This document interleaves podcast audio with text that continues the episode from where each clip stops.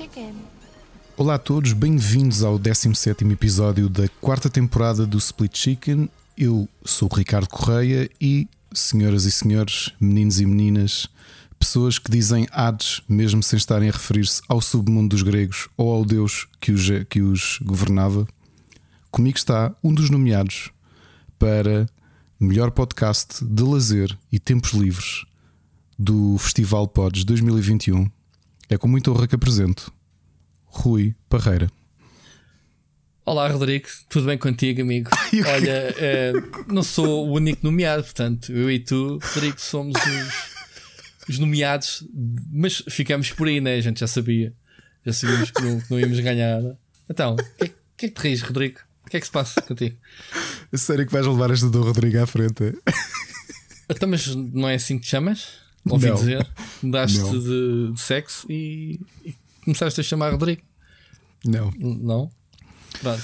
Com esta entrada, nós se calhar ganhávamos qualquer coisa, porque temos que ser funny ao início. Tu tentas, É não consegues. Eu tento, mas não consigo, é um falhanço. Não, não consegues. E, Pode ser agora epá, que me chame Rodrigo que, que tenha, tenha piada. Pois é, Rodrigo. Mas olha, na semana passada já nem sequer apanhámos aqui no episódio, né? não, nem chegámos Não, a foi falar no dia porque seguinte, foi, foi no dia muito, seguinte. muito de repente começámos a ver pessoal a dar-nos parabéns do Twitter. A dizer que tínhamos sido nomeados pelo Pods. Obviamente, pronto, vale o que vale, né? Uh, Deixa-nos muito satisfeitos, a mim deixou, mas por aí só, sem grandes euforias. E, e nem, não conheço os restantes da categoria, mas ouvi dizer que era pessoal das. Como é que era? Quem ganhou foi da RTP, disseste-me tu. Sim, um Ah. podcast muito, muito engraçado, dois a conversar com o Hugo Van der Ding. Eu Ok, já eu conheci alguns, ele já parou há uns, já parou há Não uns conheço. meses de o fazer. Pronto, é, o que me É- custa é se mais humorístico, é, é mas o, é- o é. incentivo que um, um podcast que está parado de ganhar um prémio, né? Pronto, Epá, mas, Eh. mas, eh, existiu, não é? Durante o ano. pronto, exato, tens razão. Ah, mas pronto, muito obrigado, pessoal. Obviamente que, que se deve. Ah, nós limitámos a fazer uma inscrição, pronto, o júri que, que nos nomeou, pelo menos, já é uma distinção bem gira. Pronto, nunca. É, inesperado, não é? Sobretudo, Inesperado, acho que. é sim. engraçado. Pronto, significa que estamos aqui a fazer al- alguma coisita, eh, pelo menos a registarmos aqui as nossas conversas entre, entre, entre mim e aqui o Rodrigo.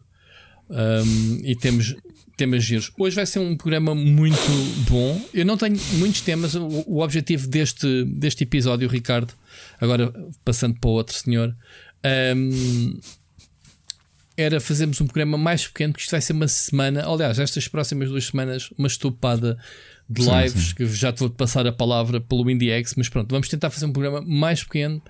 Porque precisamos descansar, curar-nos. O Ricardo está aqui a gravar comigo, já teve duas sessões do IndieX, já, já vais falar aqui um bocadinho, mas temos poucos temas, não se- nem, se- nem sequer sei se vai haver eh, muita expansão de conversa, mas temos para compensar muitas mensagens do ouvinte, temos pelo menos umas 5 mensagens e, e pronto, vamos ver o que é que vocês nos lançam como, como temas. Ricardo, estava eu a dizer então. ahm, IndieX começou oficialmente hoje, segunda-feira que estamos a gravar, ahm, e vamos ter durante as próximas duas semanas várias sessões por dia dos 50, né? dos 50 finalistas 50 finalistas, exatamente. do- dos jogos. Hoje assistimos a três muito engraçadas, du- duas que tu fizeste, uma que o nosso amigo Mocas eh, fez como host, portanto, e muito bem. Ahm, e então, expectativas, o primeiro dia, que é o único balanço que podemos fazer neste momento, como é que, como é que está a correr? Olha, acho que começámos bem. Eh, Este tipo de streams valem sempre por duas coisas. Um, pelos jogos, porque esses já esperas que, por muito diferentes que sejam, têm, têm qualidade, não é? E este ano eu já tinha revelado aqui a dificuldade que foi conseguir selecionar, porque tínhamos mesmo muitos, muitos jogos com muito boa nota. Quali- qualidade e não conhecemos os jogos. Estávamos ali É a ver isso, os jogos muitos e tipo, "Ei, conhecidos, não é?" Caraças, que é isto? Não. Aliás, eu até fui perguntando a cada um deles como é que, como é que chegaram ali. O primeiro era fácil, porque a 1C concorre todos os anos, a editora. Os outros dois foi por eh, word of mouth. Ah, o, o- o segundo foi: ah, tenho um amigo que é amigo de um tipo que já concorreu ao IndieX.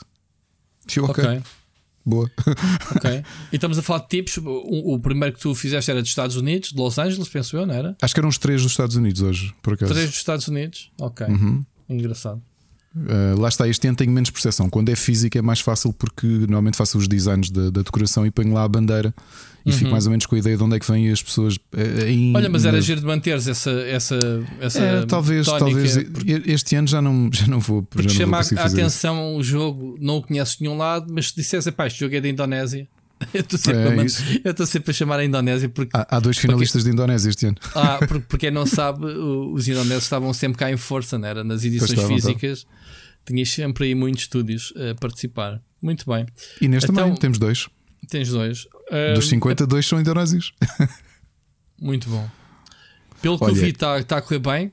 Está, era o que eu te dizia. Acho que é uma questão da qualidade dos jogos. São jogos que são menos conhecidos, o que é interessante, porque eu acho que por um lado cumpres um bocadinho a missão do próprio IndieX, que é dar a conhecer às pessoas uh, jogos menos conhecidos e também dás oportunidade a developers que têm menos expressão para conseguirem para conseguirem chegar a público. Quer dizer, nós temos um público reduzido, especialmente no digital, né? mas é o que é.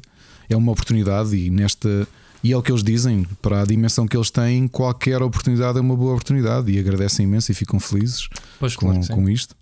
Claro um, por exemplo, eu até perguntei se algum deles tinha conseguido E3 ou Gamescom e nenhum deles conseguiu este ano. Um, o máximo que um deles conseguiu foi aqueles Steam Events de, de demos. Mas é tudo à base de inscrições, é? E depois há é, uma. a base de inscrições, alguns. Na E3 eu acho que é por pagamento. Ok, pois. Se for como na Gamescom, na Gamescom acho que aquilo custava 3 mil euros a versão física, a versão digital não me lembro quanto é que custava, mas pá, se tu tens um orçamento reduzido, mesmo que seja mil euros, é, é, é dinheiro, percebes? Que se calhar tu não consegues compensar em, em, em vendas. É, é curioso, há coisas que depois não não sei se devíamos falar em on. Uh, houve coisas que eu te contei que não vou reproduzir aqui, obviamente, mas houve um desabafo que um developer me disse e com curiosidade hoje em off. Que eu perguntei-lhe, pá, como é que estamos streams e de streamers? Ele disse: Olha, para te ser sincero, mesmo que eu tenha um streamer muito grande a jogar o meu jogo, o mais provável é eu conseguir uh, 50 wishlists no Steam. Portanto, isso aquilo se vai traduzir em vendas é muito pouco provável. E é, é, uma, é uma perspectiva um bocado inglória.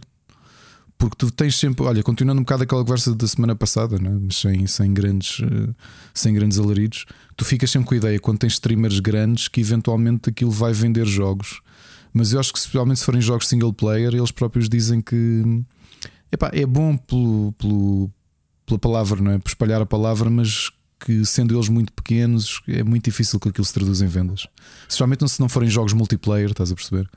Epá, um... Nós já tivemos a prova que streams que mais minhas às vezes vendem mais jogos que nem que seja uma ou duas pessoas a dizer: Olha, vi a tua review, não sei o quê, e vou comprar. É isso, há proporção, ou... há proporção, sim, sim, sim, sim. Há proporção, sim. O que eles dizem é que às vezes é um engano Uh, eles dizem mesmo, imagina, se tu tiveres de tentar fazer uma colaboração com um streamer grande para eles pois. te darem views, que se calhar aquilo não compensa o dinheiro que tu gastas. Porque o, o streamer é um entertainer, né? e as pessoas vão ali para ver o streamer, pronto, e, e se calhar até estão-se a maribar para jogos. Para o jogo, é isso, é, é isso. E, Complicado. e por isso é que eles acharam que isto do evento era mais interessante. Outra coisa que eu te dizia, uh, dois comentários engraçados.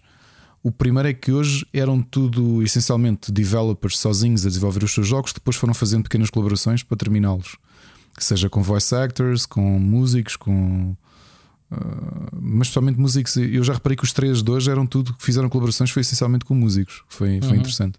Uhum. Três jogos muito diferentes. O primeiro de hoje foi o Terrain of Magical Expertise, que era um, um JRPG, que era um spin-off de uma série de animação que o autor fez em 2011 para a News, News, uh, Newsground. Newsground, não era? Uhum. Era o seu site, não era? Era Newsground, sim. Pronto, que ele até contou que chegou a receber financiamento pela Newsground para fazer essa série em Flash, série de animação. Ainda existe a Newsground, já não, não me lembro. Não sei, acho que não. E o que ele, Depois eh, veio ele... miniclip, não era? Entretanto, uh, dos jogos de Flash. Isso, sim, depois de. fez spin-off, não é? Pai, acho que sim. Uh, foi esse, pá, muito fixe. Tinha, gostei imenso do jogo. Fazia, é uma grande homenagem ao Super Mario RPG para quem o jogou nos anos 90 e não só ao Chrono Trigger também, porque há ali uma série de coisas de velha guarda de JRPGs. Um, também inspiração no Mega Man Battle Networks. Tu sempre que eu estava, ainda agora estávamos a falar disso, sempre que tu fazes uma ação, aquilo tem um mini QTE.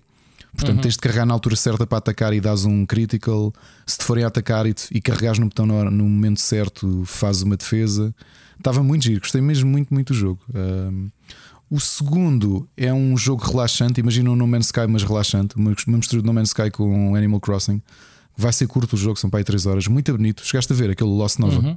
Sim, Estava sim. com muito bom aspecto e foi ele a fazer sozinho. Tudo o que tinha era a música. Ele até explicar depois: pá, eu percebo muito pouco de programação, mas olha, estou a conseguir fazer sim. o jogo. E ele depois em off a dizer-me que queria, queria passar aquilo para Switch e eu, e já, já pediste orçamentos? E ele, não, porque é caro. E eu, vai pedir orçamentos. depois vês.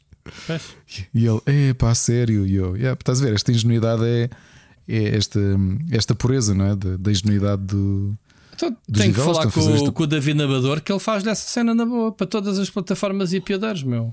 Ele sozinho. Olha, não tenho é? que lhe passar o Não sei, eles fizeram aquilo em Game Maker. Bom, o David, David Amador, Amador fez o, o, Quest for Dungeons para todas as plataformas, ele tranquilo. Eu achei que o jogo, eu não tenho a certeza se o David fez em Unity ou não, que eu acho que o Unity é um bocadinho mais uh -uh. simpático do que o Game Maker. Mas precisas ter os, os, os dev kits, não é? De cada consola. Uh, pá, para ir experimentando, sim, mas a exportação do Unity está relativamente padronizada agora. Mas para desenvolver não precisas ter o dev? É, isso para desenvolver, não. O Unity, o Unity podes ir desenvolvendo, depois não tens é como testar se a coisa está a correr bem ou não. Ah. Tu vais desenvolvendo no computador. Ok. E um, o terceiro jogo foi o, o, o Tiago fez, o Mocas. Uh, pá, gostei imenso que é um rhythm game, com, rhythm game com história ao mesmo tempo. Parecia assim Sim. um filme de animação. Foi o meu favorito dos três. Yeah. Uh, muito giro, pá. Aliás, eu gostei daqui... O pormenor que eu mais gostei é o facto de poder jogar aquilo com guitarra nos dias de hoje. Se ligares uma guitarra, é um, podes jogar. Se é um jogo com a parte rítmica, é, é o Guitar Hero, basicamente. Só que depois tens lá uma parte em que controlas uma mão, andas a destruir cenas. E que cena maluca o jogo. O editor da personagem é a mão, não é a personagem, sim. É, exato. É. Mas o visual era assim, parecia um bocado bizarro inicialmente, mas depois está muito giro e está, é. muito bem encantado. O facto de ele ter trazido aquela cantora yeah. tinha uma voz muito boa para, para fazer o jogo. E é um jogo que está disponível com uma demo, portanto o pessoal pode, pode sacar a demo e jogar. E a demo, uh, ainda por cima, pelo que ele explicou, houve malta que passou a demo em duas horas, houve malta que passou em uma hora, portanto yeah. depende do tempo que queres investir. Sim, Mas é sim. uma boa coisa, quer dizer, se tiverem dúvidas, podem fazer algo que é ir ao IndieX, indiex.online vão a 2020, uh, 2021 finalists e não só tem a lista dos jogos, como aqueles jogos que têm demo e vocês podem jogar diretamente ou têm builds em ah, itch.io okay. ou builds externas. Se carregarem no jogo, tem o link direto e podem, podem ir jogá-lo. Uh, portanto, é aqui uma boa hipótese de, de jogar. Então, lá jogos portugueses também, 5 jogos portugueses. Uh, portanto, só confirmar o Starstruck. É verdade, o Starstruck, se vocês virem, que foi este jogo que o Rui estávamos a falar, se forem Starstruck Hands of Time, carregam em Steam e vão ter diretamente a demo que eles fizeram para o. agora para, para o evento. Um, e é isso, é isso. Posso dizer também, em, levantando um bocadinho o véu, o Johnny já acabou o, o design da, da página de, do Steam, do IndieX no Steam, e posso dizer que até a malta da Valve viu e deu-nos os parabéns hoje. Muito bem. Vai dizer que está com muito bom aspecto. E o IndieX está tá com muito bom mas aspecto. Mas já tens tá? para mostrar ou não? Ou também me disseste não, isso. Não, posso, depois... não posso, não, okay. não posso, posso mostrar, não podemos ainda publicar porque publicar. Okay. estamos em sistemas de autorizações com a Valve. Aliás, já, já passámos as autorizações todas. Mas é.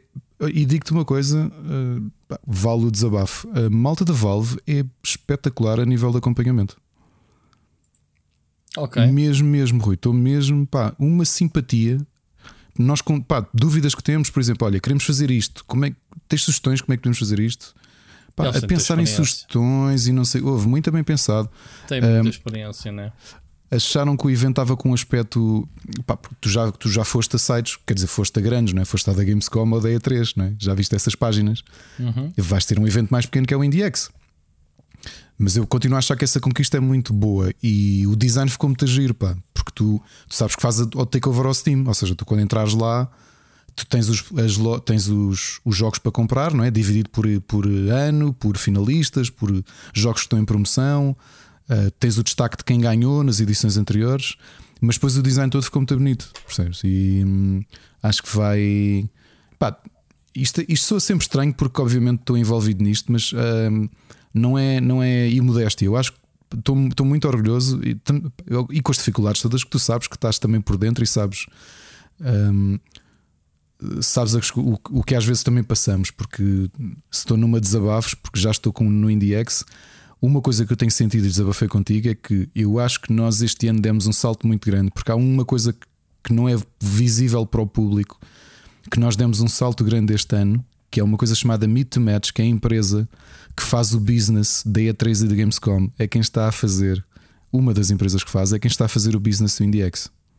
Só okay. para investidores, editoras e developers. Percebes? Isso é uma só parte naquela, invisível. Só é. naquela do Tunga vai buscar, né? Estás a perceber? Yeah. E olhamos para isso, olhamos para o salto do Steam, dos streams que tu vais fazer e que depois vão correr no Steam. Estás a perceber? Epá, tu olhas e, e há bocado o, o Moca estava-me a dizer: a maior parte da malta, aquilo, aquilo que é feito em físico, a malta não imagina como é que só custa aquilo, que aquilo é feito com sangue, suor e lágrimas e favores. Esta versão, como nós estamos a fazer, uh, não é perfeita, precisamente, nem, nem nunca seria perfeita, mas já está longe de perfeita, porque ainda hoje eu estava nervosíssimo no escritório a fazer o meu trabalho e a tentar resolver problemas do IndieX e a pensar: isto é demasiado grande para um gajo fazer como hobby. Estás a perceber? Pois. Que é fazeres um evento internacional com boa da gente, com, com jogos conhecidos e com marcas conhecidas, e, e depois estás a trabalhar com a Valve e estás a fazer isto como hobby. Percebes? Sim, é... sim, sim. É uma responsabilidade muito grande. É muito grande, para é, não, é. Para não, ou seja, é uma, é uma responsabilidade muito grande para não ter a, a, camada mínima de profissionalismo que isso exige. Quando a gente diz o profissionalismo, não é o empenho das pessoas, é mesmo pá, estão-te a pagar para fazeres isto, tens uma responsabilidade mínima, não é? É isso. Uh, é isso. E, e, e, e, neste momento ainda estás muito dependente da boa vontade e disponibilidade é. tua e das pessoas, obviamente, que estão à tua volta. Pronto, isso, isso é muita, isso deve dar. Uh, isso deve dar uns nervos acrescidos, pronto, mas é o, é o que é. É, Dá, eu, pá, eu é, estava... a nossa guerra do dia a dia, pá, infelizmente. É, eu, eu, estava, eu senti-me mal e tudo, fisicamente, porque estava muito nervoso com, com umas coisas que podiam. Aliás, os streams iam arrancar, eu estava ali com receios, tu sabes que eu tenho dormido pouquíssimo. E, e tenho andado muito nervoso. Pá, só que hoje já arrancou, arrancou agora. E acho que correram bem e, vão continuar a correr bem. E Sim, acho não tem como estar... não correr, quer dizer, e se não correr bem, olha, paciência. Quer dizer, são 50 jogos, 50 streams à partida. Não há de ser 50 coisas perfeitas. Olha, eu, eu também vou fazer e de certeza que, que poderá correr mal, poderá correr bem. Uh, há sempre qualquer coisa a esquecer. Eu, e ao bocado, um dos, um do, o teu primeiro disse: pá, o facto de vocês estarem a apresentar, a fazer streaming, estar a jogar, estar a falar com as pessoas, isto é muita coisa, man. isto é muita empreitada. Obviamente, uma pessoa tem medo de falhar qualquer coisa, não é? Claro, claro. Sim, sim, sim. A, a, experiência, pronto, um bocado de experiência que a gente tenha, pá, e, depois, e, depois, e depois para acrescentar essa camada, ainda estamos a fazer as coisas mesmo a campeão, que é numa língua que não é a nossa nativa. Portanto, logo aí, é, logo ainda tens de estar a, mais, tens que ligar mais uns sensores de inteligência artificial para te apoiar no teu, no teu cérebro, não é? Pronto. Por, por isso é que é, tens um esforço do caraças para pensares o que é que vais dizer em inglês e manteres a conversa é, fluida. É, é, aquilo que este ano não acontece porque não, não há capital para isso, mas que, que eu próprio já comecei a orçamentar e a pedir quando voltar a ser físico. Para o ano, has de estar a fazer streams no palco do IndieX, que eu acredito que o IndieX 2022 vai acontecer e vai ser ainda maior do que nos últimos anos. Mas vais ter uma equipa de produção em que tu só tens de sentar Sentar falar com o developer e jogar. E está lá a gente a olhar para o OBS e percebes Isso é, é Holy Grail, claro. Pá, ainda agora, ao bocado estávamos a ver, a ver e estávamos a dizer: mete o jogo mais baixo, mete. Pá, é mesmo isso. É aquelas afinações que se faz on, on the fly. Ou vocês a dizer, estás em, estás em mono. Yeah, eu fiz os meus streams hoje em mono. Ou seja, pois eu vou falar de um lado e o developer pois, do outro. Exato, isso foi porque, meu, nunca vi uma coisa assim, man. Tu fazes esse tipo de magias, o que é, o que, é que aconteceu? Não fiz por defeito, isto é para te rires. Por defeito é que olhei para, hum, para os canais do OBS. Sim. Um estava todo para, para a esquerda e eu estava todo para a direita. Não me perguntes porque eu não Mas mexi como? nada daquilo. Não sei. No meu eu não instalei... faz isso? Eu instalei o OBS, não sei, mano. O que é que és que eu te diga? Não sei. A única resposta que tenho a dar é. Pô, não sei uma pessoa habitua-se. Tipo, olha, o gajo da esquerda fala para o escutador da esquerda, o gajo da direita está a falar para o, gajo, para o escutador da direita. Pronto, está-se bem. Parecia que era uma cena profissional e propósito, mas não, foi mesmo eu não ter sequer ideia. E ainda por cima, como é tanta coisa para estares a controlar que eu, inclusivamente, afastei-me do te... afastei o telemóvel, desliguei o som e tudo.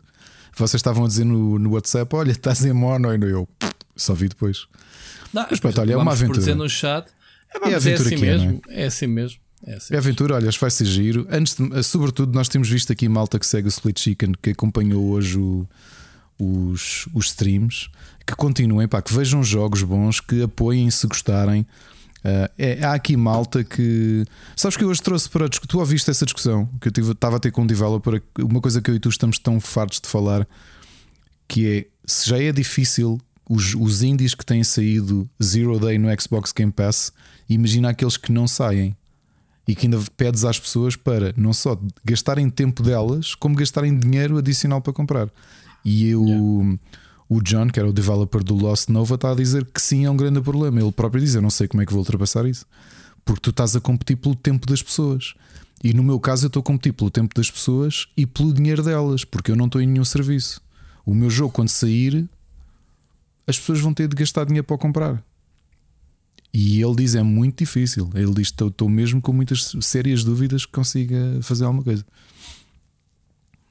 Epá, dizia-se que esses serviços eram, eram bons para os, para os produtores indie, né? porque não eram. O mínimo garantido e os jogos estavam disponíveis para todos jogar.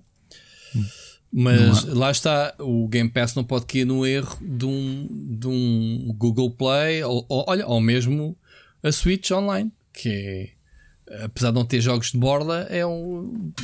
Não, não consegues separar o trigo do joio, né? tens lá muita coisa de borda, mas não te interessa jogar tudo. E às tantas deixas de procurar jogos bons porque estão, e, para encontrares um estão 10 jogos de porcaria no, no Google Play, não é? Uhum. E eles não podem cometer esse erro de ter eh, tudo o que haja no Game Pass, porque depois acabam por se canibalizar também uns aos outros. Repara quando os devs falou hoje de um jogo, ele disse: Olha, foi esse o John do Lost Nova, está a dizer que andava a jogar um jogo muito bom, mais, mais relaxing, que saiu na sexta-feira uh, Zero Day para a Xbox Game Pass. E eu instalei e não tive tempo para jogar. Porquê? Porque saiu ao mesmo tempo do Forza Horizon. Pois. E se calhar daqui a um tempo já nem o jogo porque ficou ali perdido no, no e nas instalações do Xbox Game Pass. Antes, eu tenho para aí 10 jogos instalados no Game Pass do dia que saíram que ainda não consegui jogar. Pois é isso. Portanto, é isso, pá, é isso mesmo, estás a competir pelo meu tempo. É, é, é. Eh, isto, isto vem dar razão à Netflix, é que diz. Nós estamos a competir com o Fortnite pelo tempo das pessoas frente à televisão. E as pessoas, quando estão no entretenimento, estão a ver uma série e não estão a jogar um jogo. Se estão a jogar um jogo, não estão a ver uma série ou um filme. Uhum. E portanto, eles são todos no mesmo patamar. Portanto, seja no Game Pass, sejas tu a pagar pelo jogo, tu tens 24 horas por dia para gerir o teu tempo entre todas as tarefas que tens que fazer: trabalho, dormir e, e lazer, não é?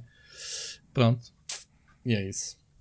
Muito bem, IndieX, olha, Ricardo, uh, desejo boa sorte. Para a semana ainda vamos fazer mais um balanço uh, aqui na, no podcast antes de finalizar. Podemos fazer um balanço da primeira semana, digamos assim. Sim, e se calhar até anunciamos vemos... mais ou menos, porque uh, sei lá, pá, olha, vou-te dizer.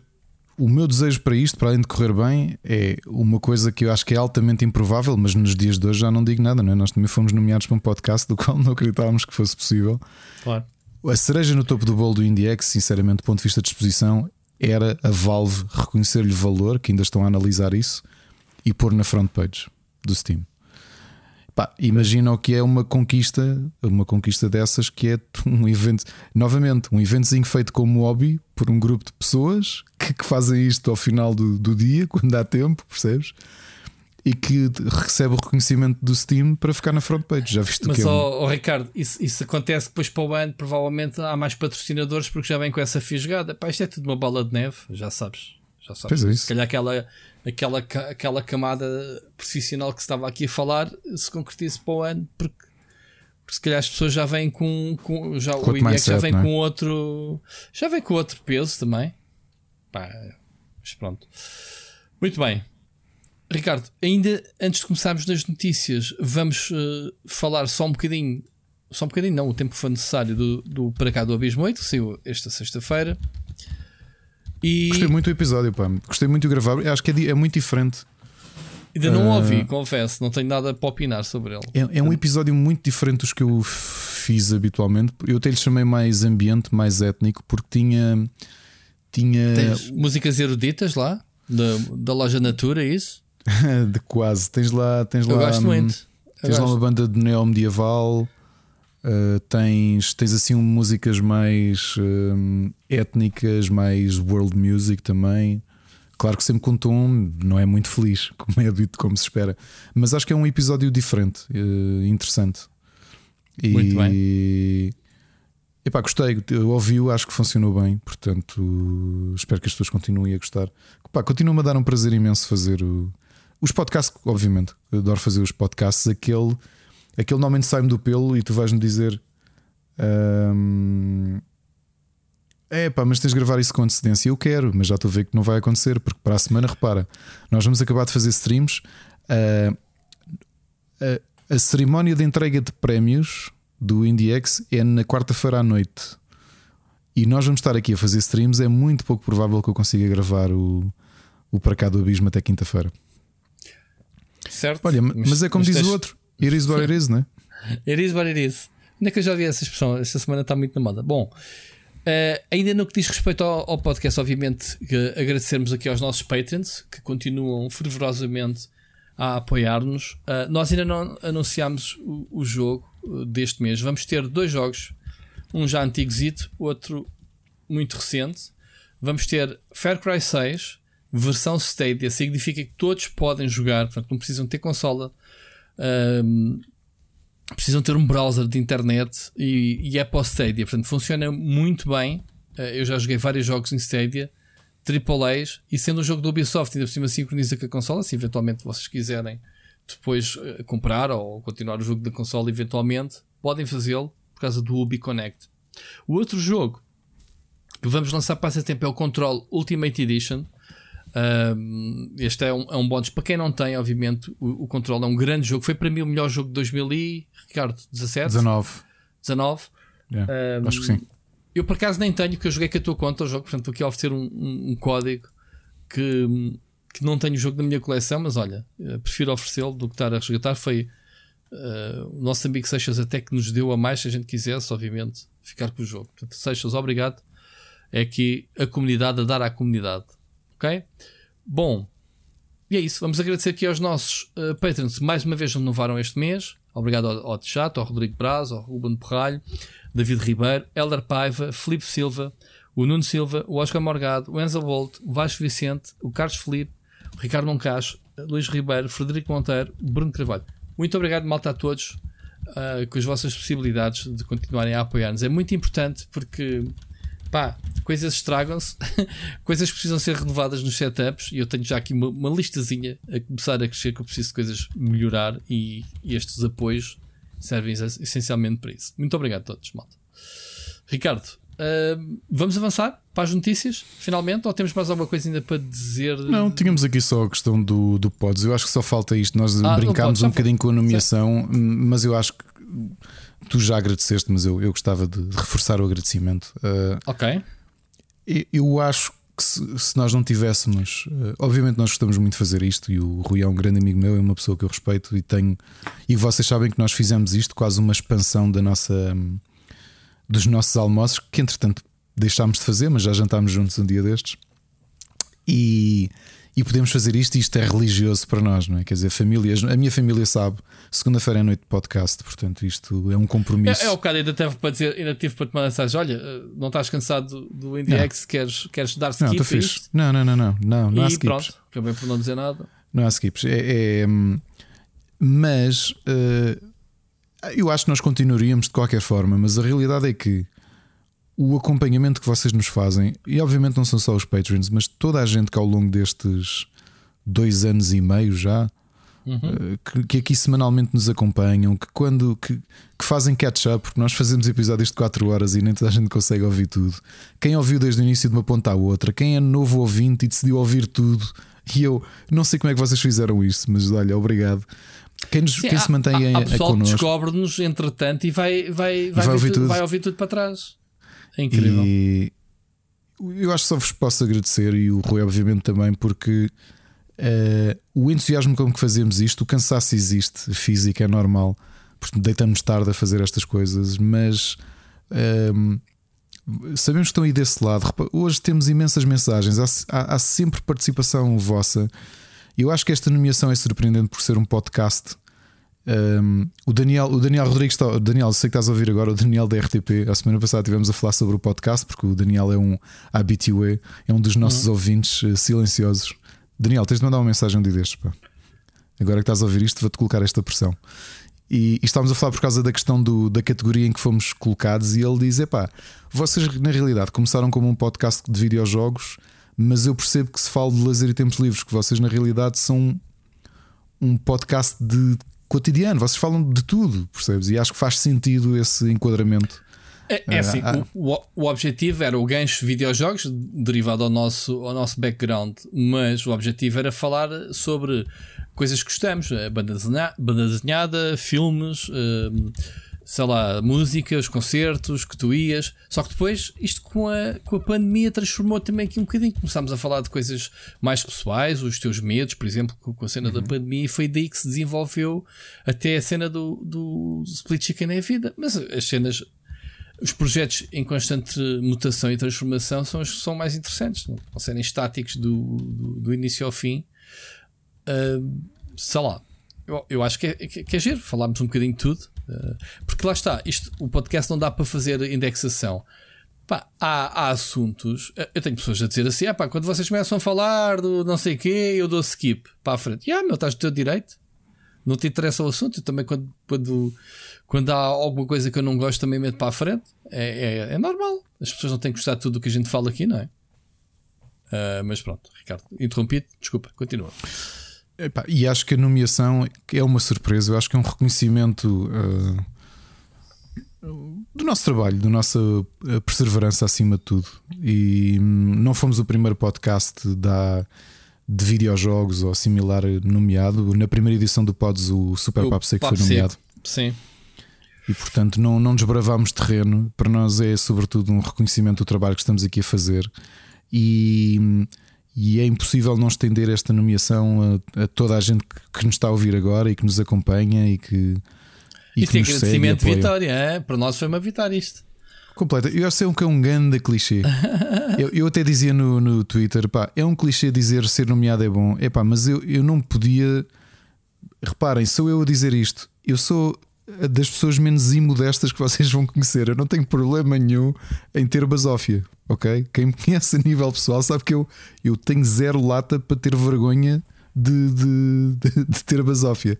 Mas neste caso eu tenho mesmo de admitir, para mim é uma conquista uh, fazer o, este programa com o Rui e uma entidade externa, porque aqui não foi uma votação de, de público, não foi cliques, não foi votos, foi o júri que, que ouviu os podcasts todos que foram nomeados, eh, submetidos, e acredito que tenham sido muitos, e colocou-nos ao pé de podcast. Eh, alguns eu não conhecia, alguns já conhecia, eh, que se calhar com muito maior dimensão do que nós, com pessoas conhecidas a fazer os podcasts, e acharam que nós estávamos no mesmo patamar. E epá, isso para mim é mesmo uma vitória. Portanto, ser nomeado é uma vitória e parece um clichê de, de perdedor, mas não é.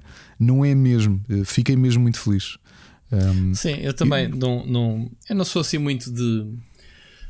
de, de ser muito expansivo, né? A, a comemorar assim, ok, pronto, fiz, porreiro, mas fico muito contente por dentro. Sim. É, fico bastante contente. Uh, mas pronto, Ricardo, é continuarmos a trabalhar como tu disseste, e bem, é, é voltar a regressar ao trabalho, acabou. Vamos continuar a fazer as coisas. Vamos começar então as notícias. Notícias da semana. Vamos lá. Uh, olha, começamos já aqui com uma uma mensagem do ouvinte, porque hoje, como temos muitas e temos mais. Tem, olha, temos mais, mais áudios de, de ouvintes que temas de conversa para vocês verem. Portanto, tudo junto, vamos ver o programa. Ricardo, vamos lá? Olá, Rui. Olá, Ricardo. Eu queria aqui trazer um tema que penso que ainda não falaram e que tem estado a ser muito falado, que é os jogos que vendem NFT e o facto de terem sido banidos da Steam Uh, não sei se sabem o que é que são NFT, acho que ninguém sabe muito bem, na verdade, mas do que percebi, e corrijam-me se estiver errado, é eu comprar uma estrela dos tempos atuais. Tu compraste a estrela, mas ninguém para além de ti sabe que é tua, a não ser que lhe contes. Alguém pode vender exatamente a mesma estrela do outro lado do mundo a outra pessoa e tu nunca vais saber. E se eventualmente houver homenzinhos verdes perto dessa estrela, são eles que vão aproveitar essa estrela e estão-se a borrifar se um epá, estúpido pagou uma fortuna por ela. Ou seja, as pessoas compram assets digitais que qualquer pessoa pode encontrar na net de borla, muitas vezes, para poderem dizer que é deles. mas segundo percebi, os autores continuam a ter os direitos de distribuição e licenciamento e utilização desses assets. Neste caso dos videojogos, os assets vão continuar a ser usados naquele jogo ou em sequelas e o teu nome nunca vai ser associado a ele dentro do jogo. Resumindo, pessoal uh, ora, estúpido a comprar nada e produtores e editoras a lucrar das estupidez destas pessoas. É isto, certo? Mais uma vez digo, corrijam-me se estiver enganado, mas isto parece mesmo a definição de scam. E nesse caso eu concordo completamente com a Steam em retirar estes jogos. E digo mais. Para não dizerem que eu não gosto da Epic, concordo com o Tim Sweeney, que ainda há um mês atrás disse que a Epic não ia tocar nisso porque era um scam. Eh, desculpa, só um bocadinho. O quê? Ele disse o quê? Que os recebia na Epic Store? Espera, mas depois da Steam os pulsar? Ah, ok. É engraçado. E ainda estão aí? Ah, peço, peço desculpa, pá. vieram aqui interromper-me. Onde é que eu ia? Uh, ora, NFTs. Pois, só queria mesmo terminar para dizer, no meio disto tudo, já tivemos a EA e a Ubisoft a confirmar que vão implementar NFTs nos seus jogos no futuro. Da EA já estava à espera, mas da Ubisoft só tenho pena de uma editora, que era das minhas favoritas há bem pouco tempo, ter nestes últimos anos se tornado uma das piores editoras para mim. E acho que esta semana é tudo. Ouvimos-nos para a semana. Grande Seixas, grande mensagem, meu. Olha, posso começar eu por dizer, não sei se o Ricardo está por dentro do assunto, mas eu estou. Uh, epá, não, um NFT, para quem não sabe, significa uh, non-fungible token ou token não fungível. Significa que é um, um asset digital, como tu dizes bem, mas com personalidade, com único, com limitação. Pode não ser único, mas com uma limitação eh, de números. Epá, e não acredito que tecnologia, um, que esses tokens estejam vendidos do outro lado do mundo ou que possas encontrar na net uma cena digital e transformar em NFT e vender. Não é assim que se passa nisto. E estamos a falar que neste momento a tecnologia, se tu não sabes, é assente numa coisa chamada blockchain blockchain, que é a tecnologia de segurança, não é? Uh, que está por trás da criptomoeda, do bitcoins e afins. Se fosse um scam, não estaríamos a ver as empresas e até estados a quererem adotar a moeda virtual, chamemos-lhe assim, a criptomoeda, como moeda oficial, como é o caso do El Salvador, Ricardo. Lá viste essa. Um, a Venezuela também queria cunhar a sua própria, a sua própria criptomoeda. Mas pronto, isto os NFTs eh, surgem agora, que é a forma que eles encontraram de transformar os assets digitais em algo único, com direito à propriedade.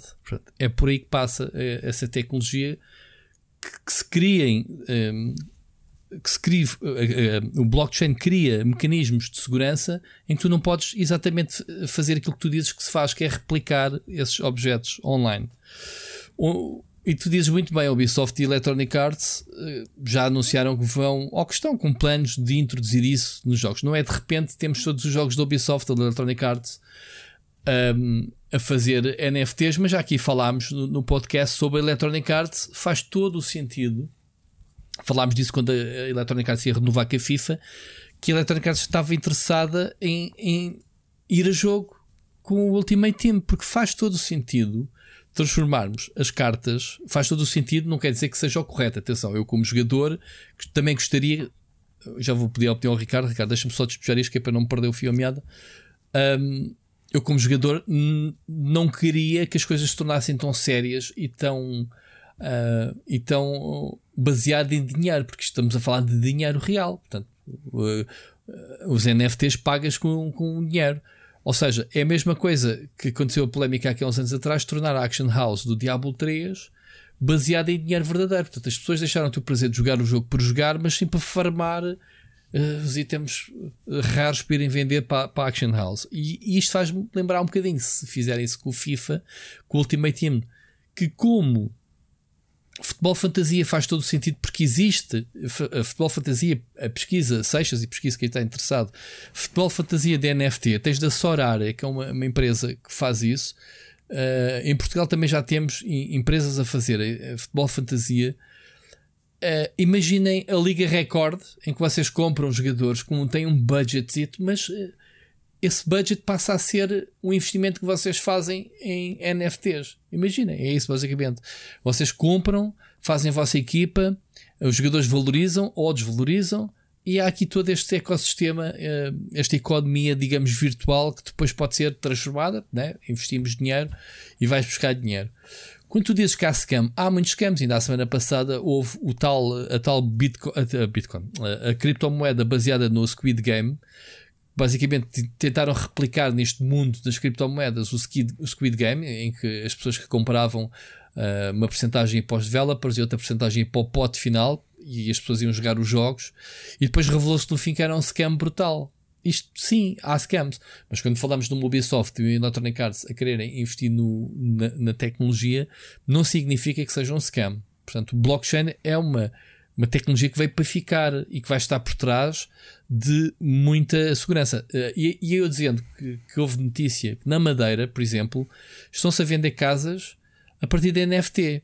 E tu dizes assim: uma casa, então, mas uma casa, como é que eu vou, vou ter uma casa digital? Não, a casa é real aquilo que é, um, aquilo que é negociado em NFT é a escritura da casa. Em vez de haver um documento em papel, há um token não fungível. Ou seja, algo que é único teu. Não significa que outra pessoa vá copiar ou vá conseguir copiar esse token e vende 10 casas quando só há uma. Portanto, estás a ver a diferença? A diferença é. Que é o chamado movimento Vale Azevedo, não é? Que vendeu o Ofshnikov duas vezes. Foi. Foi. Ofsnikov vendeu ao. Como é que se chamava o clube do, do Vieira?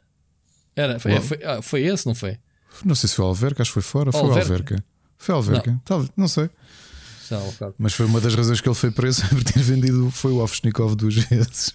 Pronto, mas, mas para não tomar o tema, Ricardo, só para concluir, isto, isto pode. Há muitos esquemas com mais esquemas em todo lado. Lá está, vale Azevedo que o Ricardo diz na vida real existem esquemas, pessoas a verem carros e casas e, e, que é tudo um esquema, não é? Isto é normal que agora que seja uma coisa tão procurada e, e as pessoas que não estão tão bem informadas podem entrar em esquemas. Mas os NFTs vieram para voltar. Se fizeres uma pesquisa no Saptec, que é para onde eu escrevo, eh, sobre NFTs, tu vê a quantidade de notícias que a gente escreveu de obras, obras de arte que foram uh, vendidas por milhões que foram feitas como NFT. Portanto, pessoa, vídeos do YouTube, por exemplo, o primeiro vídeo do YouTube, ou outros vídeos com muitos uh, milhões, foi vendido em NFT, foi retirado do YouTube e a pessoa é detentora desse vídeo. Esse tipo de exemplos só há parvoíce. Quem é que compra? Quem é que dá milhões por um, um desenho digital? Olha, o primeiro gol do Ronaldo, oficial, no Sporting, acho que está à venda em NFT. Quer comprar? Fica com aquele, aquele token. É o vídeo. Só tu é que vês o vídeo, mais ninguém no mundo pode vê-lo. Estás a ver? Dar, dar uh, autenticidade e, e dar-te, seres a única pessoa a ter algo, tanto é válido como um estúpido que dá milhões por um quadro para ter numa sala só para ele estar a olhar, porque ninguém vai lá à casa da pessoa, mas é um colecionador, o que é devemos fazer? Como agora temos esta febre dos NFTs que é, é a mesma coisa, só que é no mundo digital. Nos jogos, Ricardo, vou-te dar a palavra para, para, não ser só eu, depois já falamos um bocadinho da Ubisoft e da Electronic Arts. O que é que tu achas? Não sei se estás por dentro desta tecnologia. Tô, eu, estou eu, eu, tenho estado mais atento especialmente à questão da arte, porque a primeira vez que eu tenho, entrei em contato com a questão da arte, prendia-se com venda de ilustrações e vídeos e, e, coisas Exatamente. similares. O problema das fraudes tem sido precisamente isso: que é muita gente, muitos ilustradores. Eu só nos últimos dois anos vi uh, alguns casos que, foram, que se foram tornando famosos de ilustradores que tentaram processar especialmente empresas chinesas, mas não só, que estavam a apropriar-se de ilustrações deles e colocá-los como ilustrações NFT e a venderem como, como tokens e não era propriedade deles. Uh, esse é o primeiro problema. Eu tenho de concordar com, a, com o Steam e com a o Steam e a Epic, foi isso? Eu percebi. A Epic também concorda? Não. Não, é, pois o, o, o Seixas brincou. O que se passou foi que o Tim Sweeney disse ao início que não se metia com esquemas, que isso era só esquemas, e quando a, Val, a, a Valve, a, a, Steam, negou, eles disseram: ah pá, a gente recebe os braços abertos. Mudaram de opinião. Dizer que pessoalmente a Epic não se mete nisso, mas que também não vai bloquear jogos que sejam baseados em NFTs na sua. Na sua Eu concordo porque esta questão toda dos, dos NFTs e mesmo do, do, das criptomoedas, isto é tudo muito bonito. Não sei quanto tempo é que vai durar. Parece um bocado o flavor of the decade. E essencialmente é, é, especulação pura e dura, mais nada. Isto é especulação. E NFT é atrair a especulação para outros meios, nomeadamente, não sei se sabes, que há um filme do Anthony Hopkins que foi vendido como NFT. Existe uma cópia. Há muita coisa, há muita coisa em NFT neste é, momento. É, é, para mim o conceito é um bocado parvo. Eu consigo perceber a ideia da Valve. Eu acho que há aqui duas coisas misturadas. A primeira é a própria proteção que eles querem ter, porque há uma correlação grande entre os esquemas e as fraudes e tudo isso com o NFT. E nós sabemos o historial que houve por causa do, do marketplace nos últimos anos, na, há uns anos, na, no Steam. E não parece que a Valve, depois daqueles problemas todos, queiram reaproximar-se disto. A segunda é: eu pessoalmente não sou de todo uh, grande fã desta ideia da NFT, porque ou se calhar sou eu que sou demasiado inculto nesta questão económica Mas barra inculto informática. é uma coisa toda nova. Eu a mim ainda me faz uh, confusão as bitcoins e há malta que anda a matar-se a para ter isso. E isto parece mesmo flavor of the decade. Isto é literalmente nada, porque tu estavas a falar de ter um quadro. Uh, eu se tivesse, eu, eu gostava de ter um quadro e vou só avisar, deixo aqui o preâmbulo. Se algum dia este quadro que eu vou dizer for roubado do Museu da Arte Antiga, no, no, no, no que está no, nas Rua das Portas de, de Santo Antão, Rua das Portas do Sol, peço desculpa, Rua das Portas de Santo Antão, não fui eu. Uh, porque eu queria muito o tríptico do Hieronymus Bosch que lá está. Uh, era o quadro que eu gostava de ter. Neste caso, o tríptico. Eu gostava de ter aquele quadro para mim, se fosse um tipo extremamente egoísta que faz não vou um ter. Haste, porque... Faz um haste. Portanto, se isto acontecer, depois não digam, ah, para lá, houve aquele gajo no podcast, o Rodrigo Correia, que, que, que, queria gamar o quadro do Bosch, não fui eu. Mas pronto, mas eu acho que um quadro ou uma peça de arte é algo tangível, portanto, tu consegues ter acesso a ela. Os NFTs é, é o equivalente à malta que, epá, perdoem-me se pessoas religiosas estão a ver isto, mas que vocês lembram-se desse esquema de cultos que vendiam blocos de um, lotes de céu. Então, olha, quando morreres, vais ter aqui acesso a este céu, este pedaço de céu que é 10 Não sei o que estás a dizer. A mim, uma vez, a Coplay mandou-me um lote da Lua. Eu, eu sei que tenho um terreno na Lua. Não sei o que é que queres dizer com isso. Pronto, estás a perceber. E este tipo de Mas coisas. eu tenho, tenho ali este, o diploma. Este tipo de coisas intangíveis é um, faz-me um bocado de confusão a ideia de NFT e trazer isto para dentro dos videojogos. É óbvio que a Electronic Arts ia dizer que sim. Mas é um passo lógico, Ricardo, porque oh, oh, oh, Rui, eu consigo o, o NFT, isso. o NFT é. Vamos lá ver, não coloques em causa a tecnologia blockchain, porque a tecnologia blockchain está a ser usada a, a, a nível um, a, a, nível um, uh, governamental, ok? Porque é mesmo a cena da segurança. Porque senão também não tinhas as criptomoedas com o valor que atingiram se fosse se valessem ar. Ele tem um valor. Não, Rui, a questão, do, a questão da blockchain não se prende Pronto. com uma questão de segurança, prende-se com uma questão de descentralização. A questão de tu teres uma, uma criptomoeda é que tu não tens um controlo de, de, de bancos, bancos, nacionais ou de bancos Exatamente. internacionais. Exato. É, é puramente especulação financeira, mais nada. Ou seja, não há nada aqui. Isto foi uma boa ideia da malta pensou: espera lá, em vez de eu, estar, de eu estar dependente daquilo que o Banco Central Europeu diz ou a Reserva Federal Americana, que define, não é? que, vai, que vai ajudando a estabelecer um, o número de dinheiro que, que, circula e, portanto, o seu sim, valor. Sim, sim. Aqui não, aqui não há ninguém que mande nisso. Portanto, é, é, do ponto de vista de conceito, é uma ideia bonita, que é anárquico, porque tu também, se me disseres se pensares bem, o dinheiro, os euros e os dólares também são intangíveis, porque aquele dinheiro todo não existe. Se, se, não é aquela, tu não tens. Quanto dinheiro é que tens na carteira? Aquele na, tenho 10 cêntimos. 10 é o dinheiro que tu tens. Ponto. Exato, eu sei. Ponto. Se amanhã o teu cartão estiver bloqueado e quando o banco deixar de existir, é o dinheiro que tu tens na carteira 10 cêntimos. Epá, é a mesma coisa. Exato. Estás dependente de uma, de uma entidade bancária. Aqui isto pareceu, isto pareceu uma coisa estranha, só que a realidade é que os mercados olharam para isto e pensaram: espera lá, então nós podemos fazer dinheiro e na realidade não existe uma entidade a controlar isto, porque aparentemente isto controla-se a si mesmo.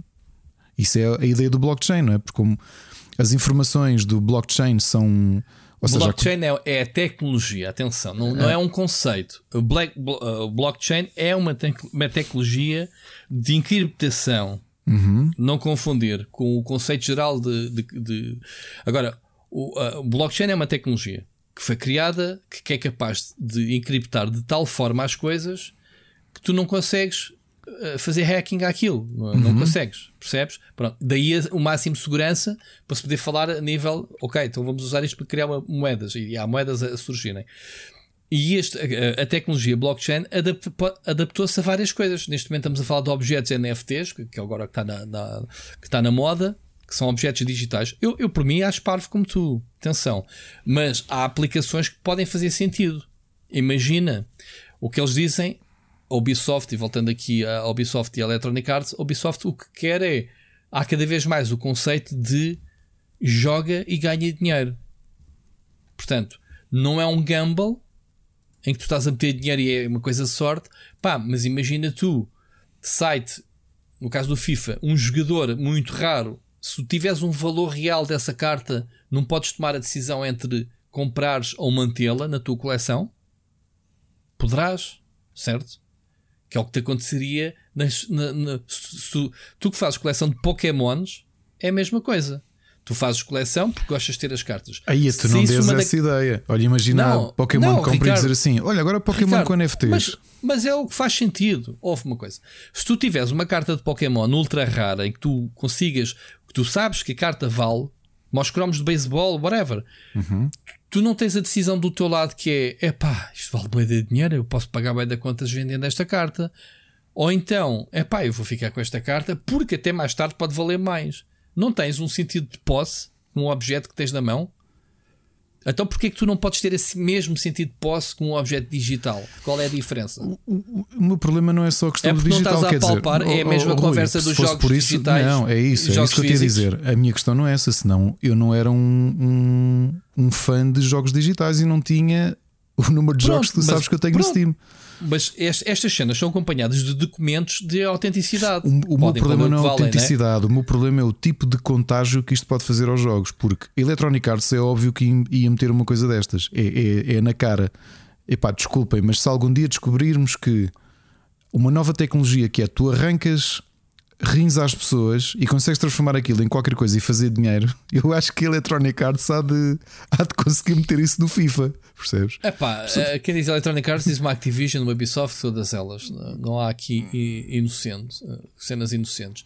A Ubisoft o que quer é criar experiências em que os jogadores.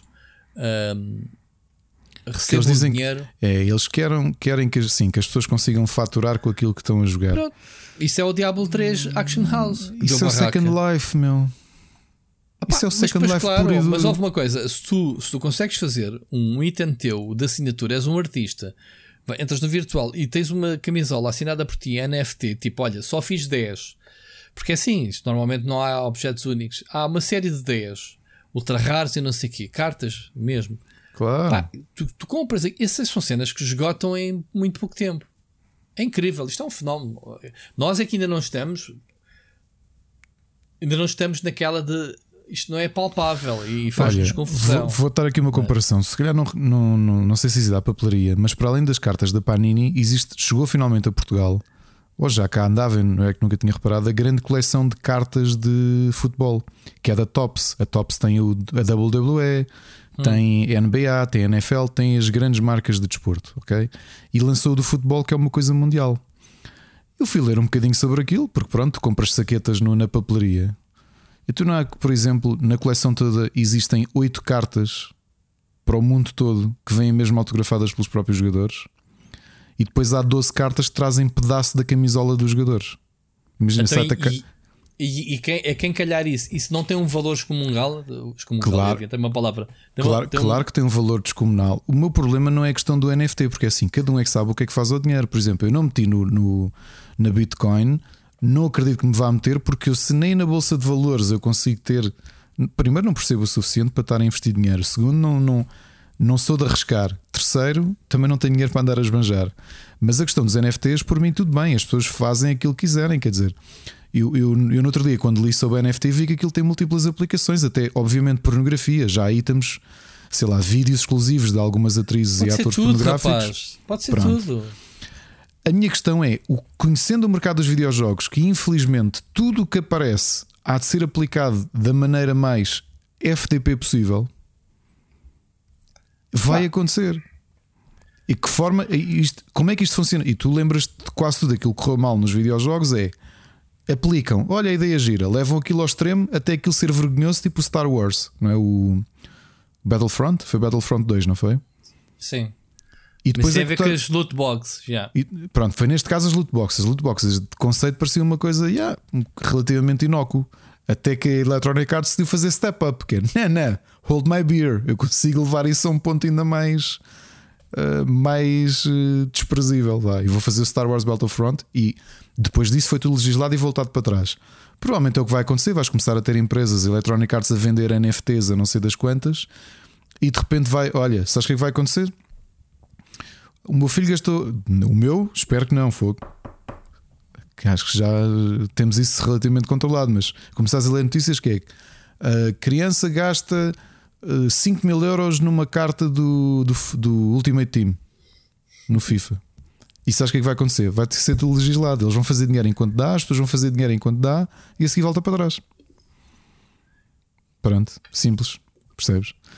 Eh, Eu, eu só tenho receio porque lá está, tu tens tantos maus exemplos de, de. Por outro lado, a Nintendo nunca vai aplicar isto. Sabes porquê? Porque quando a Nintendo pensar em aplicar os NFTs, os NFTs já estão legislados e já nem sequer estão na moda. Porque já demorou tempo. Já vai na quarta versão, quarta geração de NFTs. Porque digo-te já, olhar Pokémon Company e dizer assim: amigos, Pokémon agora tem NFT. Mas pode ser que te surpreendas, porque as vendas da Nintendo Switch eh, foram acima das expectáveis e, e a Nintendo diz que já meteu não sei quantas centenas de. eh, como é que é? Não sei quantos eh, centenas de milhões de, de dólares de parte para fazer investimentos futuros. Em Boa. quê? Não eu sei. sei. eu sei, eu consigo dizer que é daqui a seis anos a Não consola sei. deles vai ter chat embutido. Já, tipo, estás a falar de, de- uma empresa que, que além de jogos já foi táxi, já teve já, Bordéis. já alugou quartos, exato, bordéis e, e, e pronto, e outras cenas, e arroz. Mas pronto, a Anitta não se mete nessas caldeiradas. Eu estou aqui, estou aqui a gozar, estou aqui, aqui a gozar, mas eu digo-te: olha, eles que não, se, não venham com essa ideia do pessoal, agora há aqui um Pokémon lendário que é por NFT. Ah, vendia pouco, deixa lá, deixa lá. Ainda vais morder a língua com o que estás a dizer. Vou morder a língua e depois vou ficar, ah, não consigo acabar a minha coleção porque estes gajos meteram aqui isto. NFTs. Enfim, olha, mas isto é, isto é muito. Tem muito pano para mangas e a gente vai com certeza voltar a falar sobre isto no futuro. Mas pronto, Seixas, não é scam tudo aquilo que tu dizes eh, só porque sim. Lembra-te, vai, vai ler um bocadinho mais sobre a tecnologia blockchain, ehm, que, que é o, é o sistema de encriptação que está por trás disto tudo, da, da criptomoeda, do- dos NFTs, para tu entenderes que isto pode ser um fenómeno válido se nas mãos certas e honestas e se for bem aplicado. É, o, é o passo seguinte do digital. Está bem? Ricardo, vamos passar à próxima notícia? Vamos lá. Vamos lá. Mais uma notícia. Isto hoje é só notícias bizarras. Isto nem sequer é uma notícia. Falando em muito dinheiro, a a 2K Games tinha um, um jogo em produção por um estúdio. Isto é uma coisa muito básica. E já tinha investido 50 milhões no jogo. 53 O jogo- para ser, para ser 53. mais. na, na Hangar 13, que ainda, ainda por cima é um estúdio que não me estou a recordar de nenhum jogo. Deixa-me só aqui fazer uma pesquisa, mas o, o, estúdio é conceituado. Deixa-me aqui. O conceituado já tem, já lançou umas cenas. Esse é o estúdio que eu estou a pensar. Exato, é o estúdio do Mafia 3 Uhum. e que fez o Mafia teve Edition. Portanto, acredito que seja um estúdio já. Ah, exato, é uma, é uma subsidiária da 2K Games. Portanto, é um, está a jogar em casa. Então, 53 milhões para estes meninos e o jogo é cancelado. O que é que se faz com 53 milhões?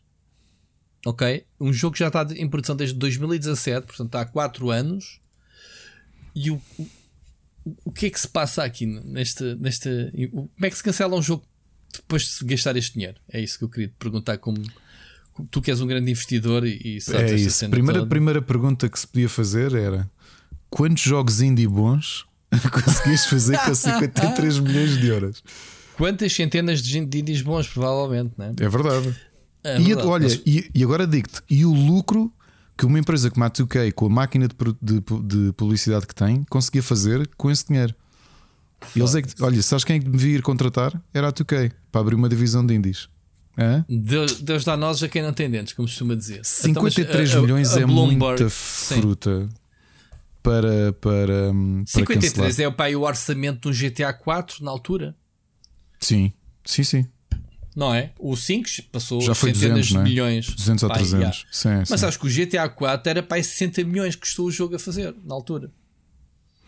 Agora repara o quão poderoso financeiramente uma Take-Two tem que ser para dizer assim: Ah, isso já gastámos em 53 milhões. Olha, podem parar que. É, acho que não é interessante. Pá, ao que parece, eles estão aqui a dizer que o jogo tomou várias formas desde 2017. Portanto, o que é que estes senhores andaram a brincar? Ok? Era uma nova propriedade inte- intelectual Era- da, era um- da Hangar 13. Era um MMO com super-heróis, não é? Não sei. Era, era. Acho que era isso. Ah, então, mas isso tinha tudo para resultar. Quer dizer, super está na moda, MMO, nem por isso, mas pronto. Hum, Só se é fosse que uma espécie dá? de Destiny. Se fosse um Destiny com super-heróis, não sei. Não, mas como é que se dá luz verde a um projeto, né? aos pitches, depois vai-se. Isto é, é dinheiro que vai sendo enviado, mandado. Tomem lá, vá, mudem lá isso, não está bem? E é tipo, olha, agora apetece-me. Afinal, o jogo já não é MMO, é um jogo de.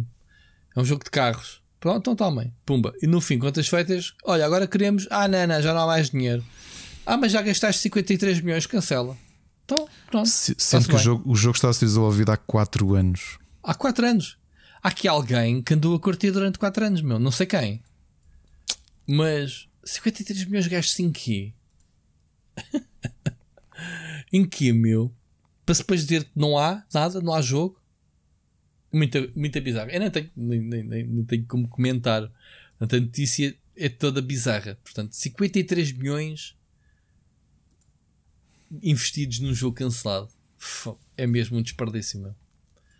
Nós desta indústria um dia eclodir, né? Estamos outra vez a ter um um crash.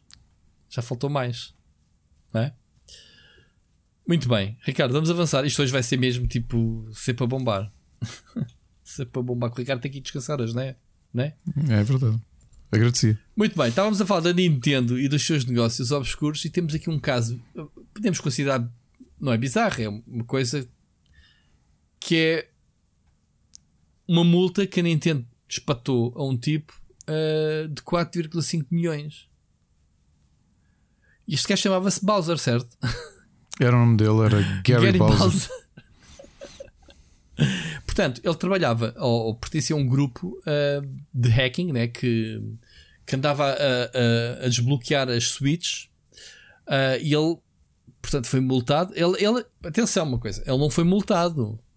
Este tipo Bowser A- a- Acordou, aceitou, sim, a acordou pagar. pagar. os 4,5 milhões. Portanto, qual- quanto é que este senhor não deveria à ainda pode ir preso. Ainda pode ir preso, além disso. E pode ir preso. Ou seja, foi apanhado a fazer aquilo que, pronto, que o pessoal toma como crédito, que nunca nos acontece nada, que é Não, desbloquear consolas, né? No A nível dele, ele- industrial, atenção. Sim, ele tinha uma empresa, ele fazia parte de um grupo que, que faturava ahm, muito dinheiro a, a desbloquear consolas. E, e eles acho que faziam parte do grupo também que desenvolvia os próprios hacks. Só, mas ele, ele, só, ele, ele não vendia jogos piratas, só desbloqueava consolas. Exato. Eles dizem aqui que as, as perdas para a Nintendo estão entre os 65 milhões e 150 milhões de dólares. Ok? Ahm, epá, isto é muita massa. Ele ter concordado em pagar 4,5 milhões para eles é, é, é peanuts, porque se eles têm o dinheiro que se eles têm o dinheiro que, que ganharam, não é? Ah, mas o Bowser diz que apenas ganhava entre 500 a 1000 euros por mês. Sabes que quando li esta manchete eu pensei que estavam a falar do atual presidente da, da Nintendo América, Coitado, esse está morto, man, nada que era Bowser. Ouviste falar, nele? Não, zero. vez? Bowser, Bowser aceita pagar 4,5 mil- milhões à Nintendo. E eu, Para ser embora. e eu pensei, queres ver? Exato, queres ver que o gajo. para se ir embora da Nintendo, coitado. Ele, desde que o Phil, Phil se ir embora. Ahm, Só por ironia, quem, quem colocou o processo em tribunal ao Gary Bowser foi a Nintendo América, portanto foi o Bowser Foi o que Bowser. colocou o. Bowser O aqui Bowser em só tribunal. um. E mais, Sabes o que é que então isto pronto. é? Sabes o que é que isto é? É o filme do. do Dustin Hoffman, o Bowser versus Bowser contra Bowser. Era o Kramer versus Kramer. É. Tá bom. Bo, bo, bo- bom plug, sim Bom plug, bom plug. É epá, não deixa de ser estranha esta malta chamar-se toda Bowser, mas pronto. o presidente da Nintendo América, que é um tipo que a gente não ouve falar, chama-se Bowser, né? E este, este pirata vai pagar 4,5 milhões. Isto compensa, Ricardo. Isto, isto, o crime repensa. Temos que pensar nisto. Temos que criar aqui um esquema. Óbvio. Oh meu Deus. Olha, eu não meu... conseguiria ser criminoso porque eu, eu lido tão mal com a culpa que eu, eu uhum. acho que provavelmente morria de ataque cardíaco só com os nervos de poder ser apanhado a fazer o que quer que seja. Houve, eu sei lá, eu uma vez estacionei e andava, tu, tu, tive de ir ao. Tu nunca copiaste um CD na vida. Claro que copiei CDs, meu. Mas vou-te dar um exemplo, uma coisa parva. Há uns dois anos, não mais, foi antes da pandemia eu raramente ando com moedas e ainda não tinha a aplicação da ML. E então, o que é que eu tinha que fazer? Como ia dar aulas, eu não tinha moedas para pôr o parquímetro. Então o que fiz foi: fui a correr ao multibanco, uh, fui, depois fui a correr do multibanco para o café, pedi um café, paguei com uma nota de 10 euros para eles me darem moedas para ir a correr para uma moeda, por moedas no parquímetro, tinha medo de estarem claro. a cumprir. Estás em cumprir, não. Chegares lá e tens multa e pagares mais. Tiveste não, foi... não já, me aconteceu, já me aconteceu pagar a multa de uma coisa muito parva. Também numa dessas situações que foi. Eu só tinha 50 cêntimos na carteira, então meti 50 cêntimos e tirei uma senha. Só que eu ia precisar de muitas horas, como é ali na Avenida Liberdade, aquilo é muito caro. Uhum. Entre 50 cêntimos dava para 20 minutos ou uma coisa qualquer.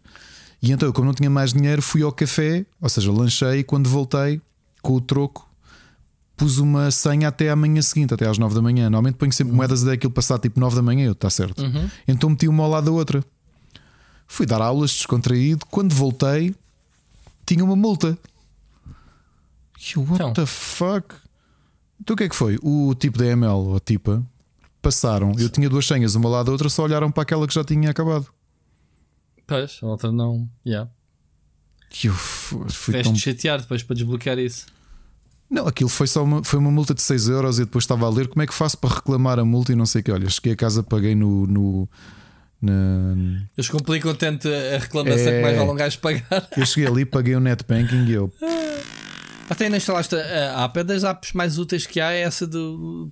Não precisas ter dinheiro, nem ser, precisas procurar o, a máquina. Mete o NFT do teu telemóvel, estás a ver? Puma. Muito bom. Ricardo, vamos avançar com mais uma mensagem. Vamos ouvir a mensagem do Carlos Duarte, ok? Espera. Olha, é. eu, eu, não, eu não gosto de dizer que há favoritos. Não tenho então. favoritos. Não, não tenho então. favoritos. Gosto dos nossos ouvintes e amigos todos por igual. Mas que tenho curiosidade a saber o que é que sai de uma mensagem do Carlos Duarte, tenho, porque. Já ganhaste o hábito agora? Depois da semana passada, é que ele nem sabe o dinheiro que nós fizemos graças ao. Certo. Ao... provavelmente vai, Há Vai ser uma mensagem normal. Eu não ouvi ainda. Olha, fizemos com, mas vamos revelar. Quanto dinheiro é que fizemos com a Microsoft com a mensagem da semana passada? Oh, acho que nem vi um café ainda. Pois, se calhar é isso. se calhar é isso. Muito bem, bora lá então ouvir a mensagem. Olá! Bom, hoje trago-vos um dilema, mas antes vamos falar do eFootball o novo rebrand da famosa série Pro Evolution Soccer da Konami, que teve um lançamento desastroso em setembro devido, devido à sua fraca qualidade, à bolinha de chumbo, ao público em papel com caras de PlayStation 1, à sua inteligência artificial inexistente, às animações horrendas, às feições de jogadores especiais, ao jogo congelar constantemente aos bonecos que ao se tocarem parecerem pega monstros, a não conseguir jogar com os teus amigos, etc. Mas podem confirmar isso no canal do Split Screen, não vale a pena passarem por essa depressão, porque o Rui fez esse trabalho por nós. E já agora, não se esqueçam de deixar, deixar aquele like, fazer subscribe, clicar no sininho e comentar que ele está muito bonito e essas coisas, que ele fica todo contente. A atualização 1.0 que iria trazer mais tesourinhos foi adiada para o primeiro trimestre de 2022 e fizeram reembolso a quem pagou pelo Premium Player Pack, mas lançaram um pequeno update para o jogo ficar minimamente jogável até à chegada do 1.0. Mas existem pessoas que ficaram tão chateadinhas. Agora, sabendo que o jogo é free to play, vá, não teriam tanta dor no rabo se a Konami tivesse sido mais transparente e ter lançado o jogo como Early Access ou Beta ou lá que o valha. Porque é o que é. Muita gente paga por jogos Early Access e depois tem de comer o jogo como está, mas também não podem dizer nada porque, pronto, é um Early Access. A comunidade tem sido bastante vocal e os developers parecem estar a ouvir, e planeiam melhorar o jogo mediante o feedback. Pessoas, se eles tivessem lançado o update agora, também inacabado, vocês iriam ficar ainda mais rabugentos. Por isso, tenham paciência e vão jogar outra coisa, sei lá, o Nintendo World Cup, esse grande jogaço que o Ricardo nos trouxe no último episódio de Pixel Hunters. Nós vivemos num mundo onde o No Man's Sky existe. Está muito melhor agora e com tanto conteúdo. Pelo menos ouvi dizer, tivemos foi que esperar. Esperar tanto que depois esqueci-me que existia e nunca mais voltei. Mas bom. Depois temos jogos como Halo Infinite, jogo este que supostamente iria sair juntamente com a Xbox Series, mas foi adiado um ano, depois de terem mostrado um gameplay com o famoso Craig e com um aspecto Xbox 360. Efetivamente ouviram a comunidade, mas aí não recebemos nada, ficámos a chuchar no dedo. Pessoalmente, achei que o adiamento foi bom. Iria jogar, sim, mas depois iria ser mais um No Man's Sky. Iria seguir em frente, porque não faltam aí são jogos, e dificilmente iria voltar quando ele estivesse no seu melhor. Mas o dilema é mesmo esse. O que preferem? Um eFootball, que o jogo sai, inacabado, mas sai, recebem qualquer coisa e vão fazer parte do melhoramento do jogo, ou um Halo Infinite, onde não recebem nada e esperam um ano pelo seu lançamento.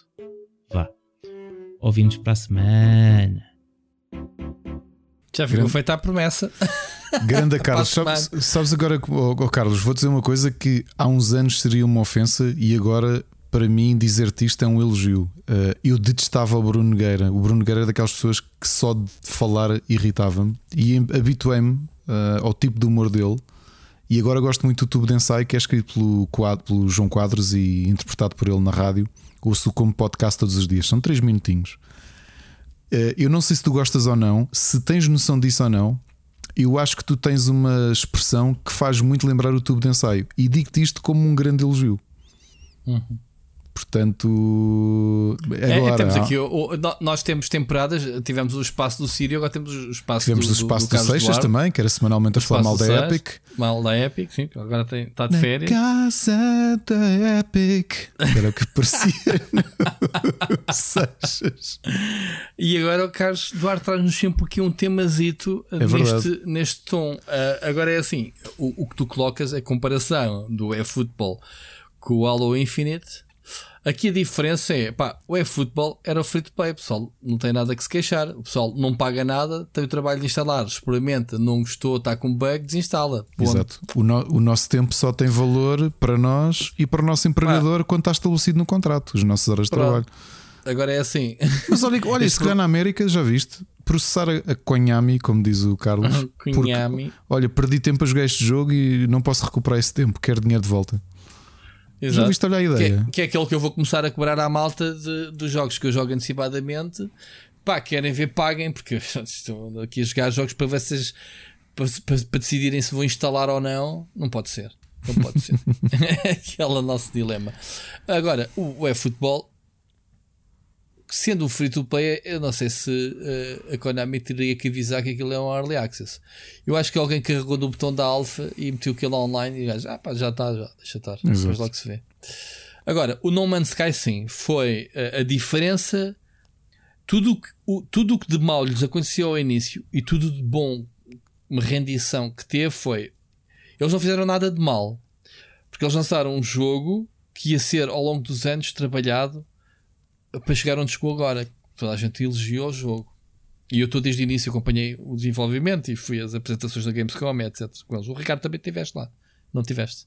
Em qual, qual, desculpa? Na apresentação do, do No Man's Sky ao início, todo entusiasmado. Um... Ui, é fogo. Quando vi aquele primeiro vídeo estava todo.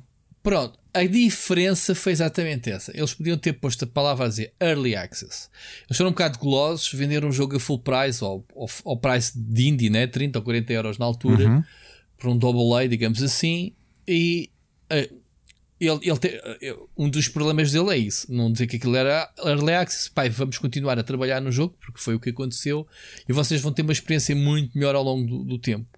Pronto, é pá, porreiro, comprava quem quisesse, sabia que ia comprar um jogo completo e está-se bem. Uh, a cena dele foi ele, desde o início, desbocar-se todos os planos ambiciosos que tinha que é o que temos, estamos a ver agora, né, com as últimas versões, e que não foi dito ao início, as promessas depois não foram cumpridas porque ele esqueceu-se disso, dizer que era Early Access.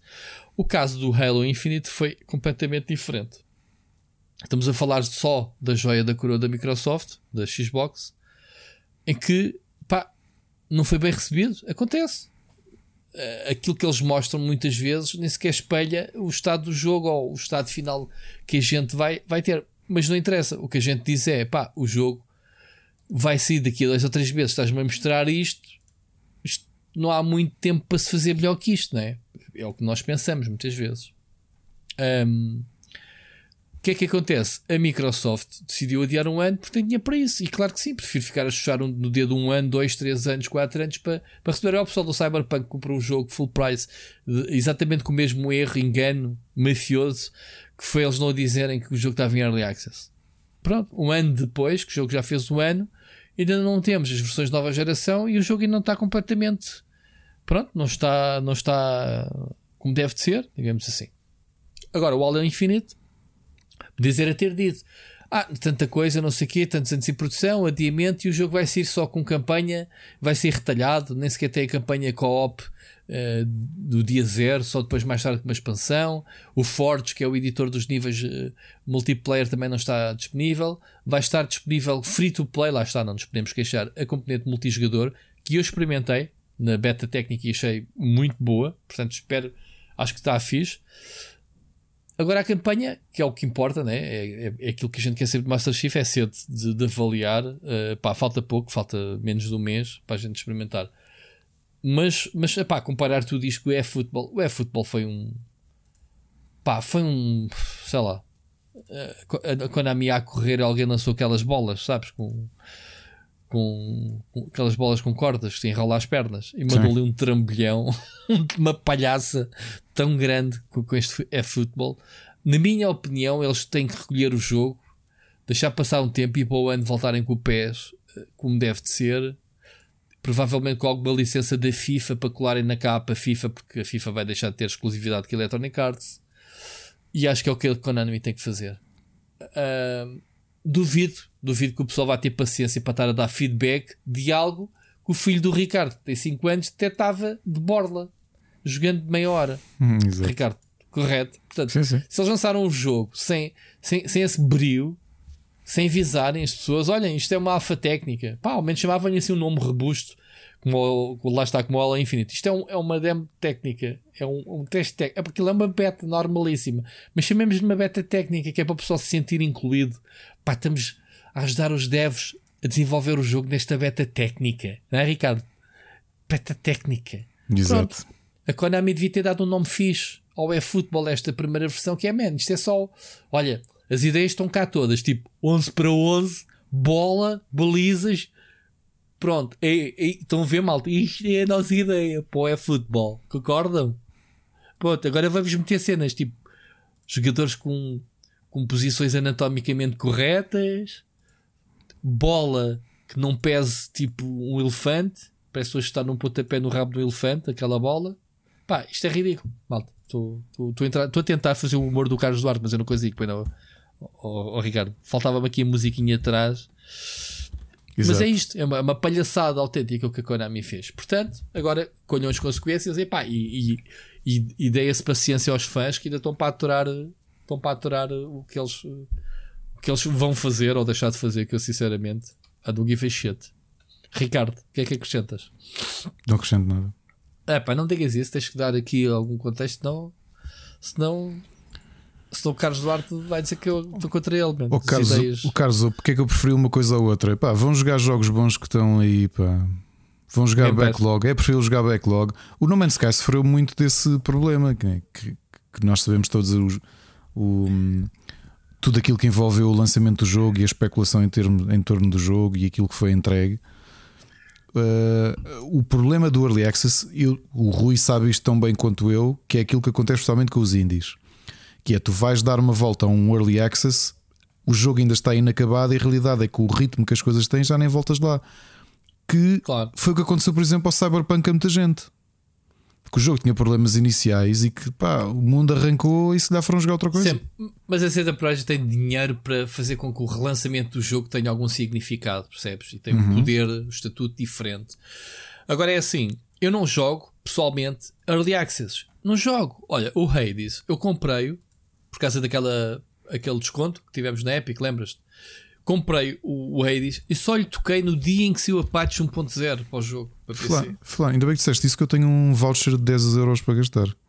Pronto. Outra coisa, esqueça, eu andei a semana passada, a semana passada toda, atrás de um jogo que toda a gente estava a jogar e eu não o tinha, E Eu queria experimentar aquele Lost Ark, eu ando há anos à espera deste jogo. Este jogo está em beta, neste momento, fechada para quem comprou o jogo, não sei o quê, e, e, está a pingar códigos dos drops da Twitch. Enquanto eu não consegui, aliás, eu, o meu desespero é tanto que eu, eu assisti a uma stream, uma stream que estava a dar drops, saiu-me o drop e eu não consegui resgatar o código ainda hoje. Não sei por que razão, não me deu nada. Diz, recebi mensagem a dizer que tinha pingado e nada. Foi, foi preciso. Uh, o Speedman é que deu-me refez a mesma coisa, resgatou e deu-me o código dele, e depois o Seixas também arranjou um segundo código deu-me para devolver. Enfim, andámos aqui uns para os outros. Sabes quanto tempo joguei o jogo, Ricardo? Quanto? Adivinha lá, quanto tempo é que eu joguei o jogo? 10 minutos. Bingo. Ah. Joguei 10 minutos. Joguei. Chegou-me para saciar a minha curiosidade dizer assim: esta coisa é maravilhosa, eu quero mesmo jogar isto. Quando? Quando sair. E, e, na altura será que vais? Está o Mocas a dizer: Vou, claro. Então eu não joguei o jogo, eu só experimentei o jogo para ser. Para... Em vez de estar a ver vídeos, Ricardo. Uma coisa é tu investires aqui, pessoal das, das streams malucos a, a, a, experimentarem todas as personagens, level cap todas as personagens, e pá, e depois vai fazer tudo reset e vais começar tudo de novo quando, quando sair o jogo. Pô, haja paciência, eu não aguento é capaz. Agora eu não. Eu só, em vez de estar a ver um vídeo, joguei por mim para experimentar. Pá, se aquilo era um digno sucessor do Diablo 3 ou uma alternativa ao, ao Diablo 4, eventualmente, e ao Path of Exile. E confirma-se, pá, gostei bastante do jogo. Senti-me tentado a pagar a pré-order, que eu nunca faço isso na vida, porque era 15 euros e eu estou com algum receio que a Amazon se torne gananciosa e que o jogo tenha. Uh, o jogo já foi lançado na Coreia há dois anos, o jogo tem, sido, tem tido muito sucesso, mas que a Amazon se, que vai distribuir o jogo no, no Ocidente fique gananciosa e aumente o preço para 15 euros, porque o jogo é free to play, atenção, vai ser free to play. Mas há ali um starter pack, estás a ver que garante umas cenas engraçadas. O free to play, já sabes, se não pagares, vais andar com o inventário, ah, tio, tio não tem espaço, né? Pronto, claro. Este tipo de jogos é, é tramado. É, tens que pagar de qualquer forma.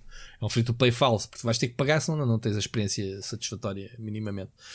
E este jogo é muito bom. Agora, eu não vou jogar mais do que 10 minutos. É pá, sou capaz de voltar a jogar, precisar para gravar um vídeo para o canal ou uma coisa qualquer, se eu tiver tempo esta semana. Aquilo até é dia 11. Dia 11 é já depois da manhã. Portanto, eu não vou ter tempo sequer, sequer de jogar mais. Mas fiquei satisfeito porque experimentei o jogo, acabou. Mano. Não, não venham com betas nem, nem early access. Eu não jogo. Eu só jogo jogos completos. A não ser que tenha que trabalhar os jogos, tenha que fazer uma preview, que tenha que fazer qualquer coisa, que tenha que jogar um bocadinho mais de tempo, um bocadinho mais de tempo para fazer uma preview. De resto, esquece. Investir do meu tempo pessoal para jogar um jogo que não está acabado, eu não faço. Está bem? É o meu. Ora bem, Ricardo, ao bocado estávamos a falar do Ubisoft, uh, tem havido polémicas porque Primeiro começou-se a falar que o Assassin's Creed Infinite ia ser uma cena free to play, uma experiência diferente da série. Agora a Ubisoft já veio dizer que não, que foi confirmado que o jogo nem sequer é free to play e que será uh, um jogo enorme, portanto, com tudo aquilo que os fãs sempre tiveram na série. Que jogo é que é este, o, Infinite? Eu, eu não passou-me ao lado. Um, tu acompanhaste? Não. Quando foi, não, quando foi não, o, lançamento? Todo, de todo. Não olha, da... eu só soube que isto existia. Há um, te lembras quando eu te disse que estava. Olha, foi este ano que rejoguei o. Que rejoguei, não. Que fui finalmente jogar o Syndicate, lembras-te? Naquela. Foi isto, o tempo já passou, eu nem me lembro que foi este ano que fiz completionist no Assassin's Creed Syndicate, mas pronto. Uh, quando estive a ler um bocadinho sobre a história, vi este Infinity e fiquei. Infinity e eu, que é isto? Pá, eles agora dizem que, que é, o, é a sequela direta do, do Valhalla. Sequela direta, quer dizer, o próximo grande capítulo próximo, da série. Exato. Uh, nem sequer se sabe o que é que é. Uh, pronto, eu, eu, confesso também não fiz o TPC e não aprofundei bem o que é que era isto, ok? mas pronto, quis trazer para aqui só porque.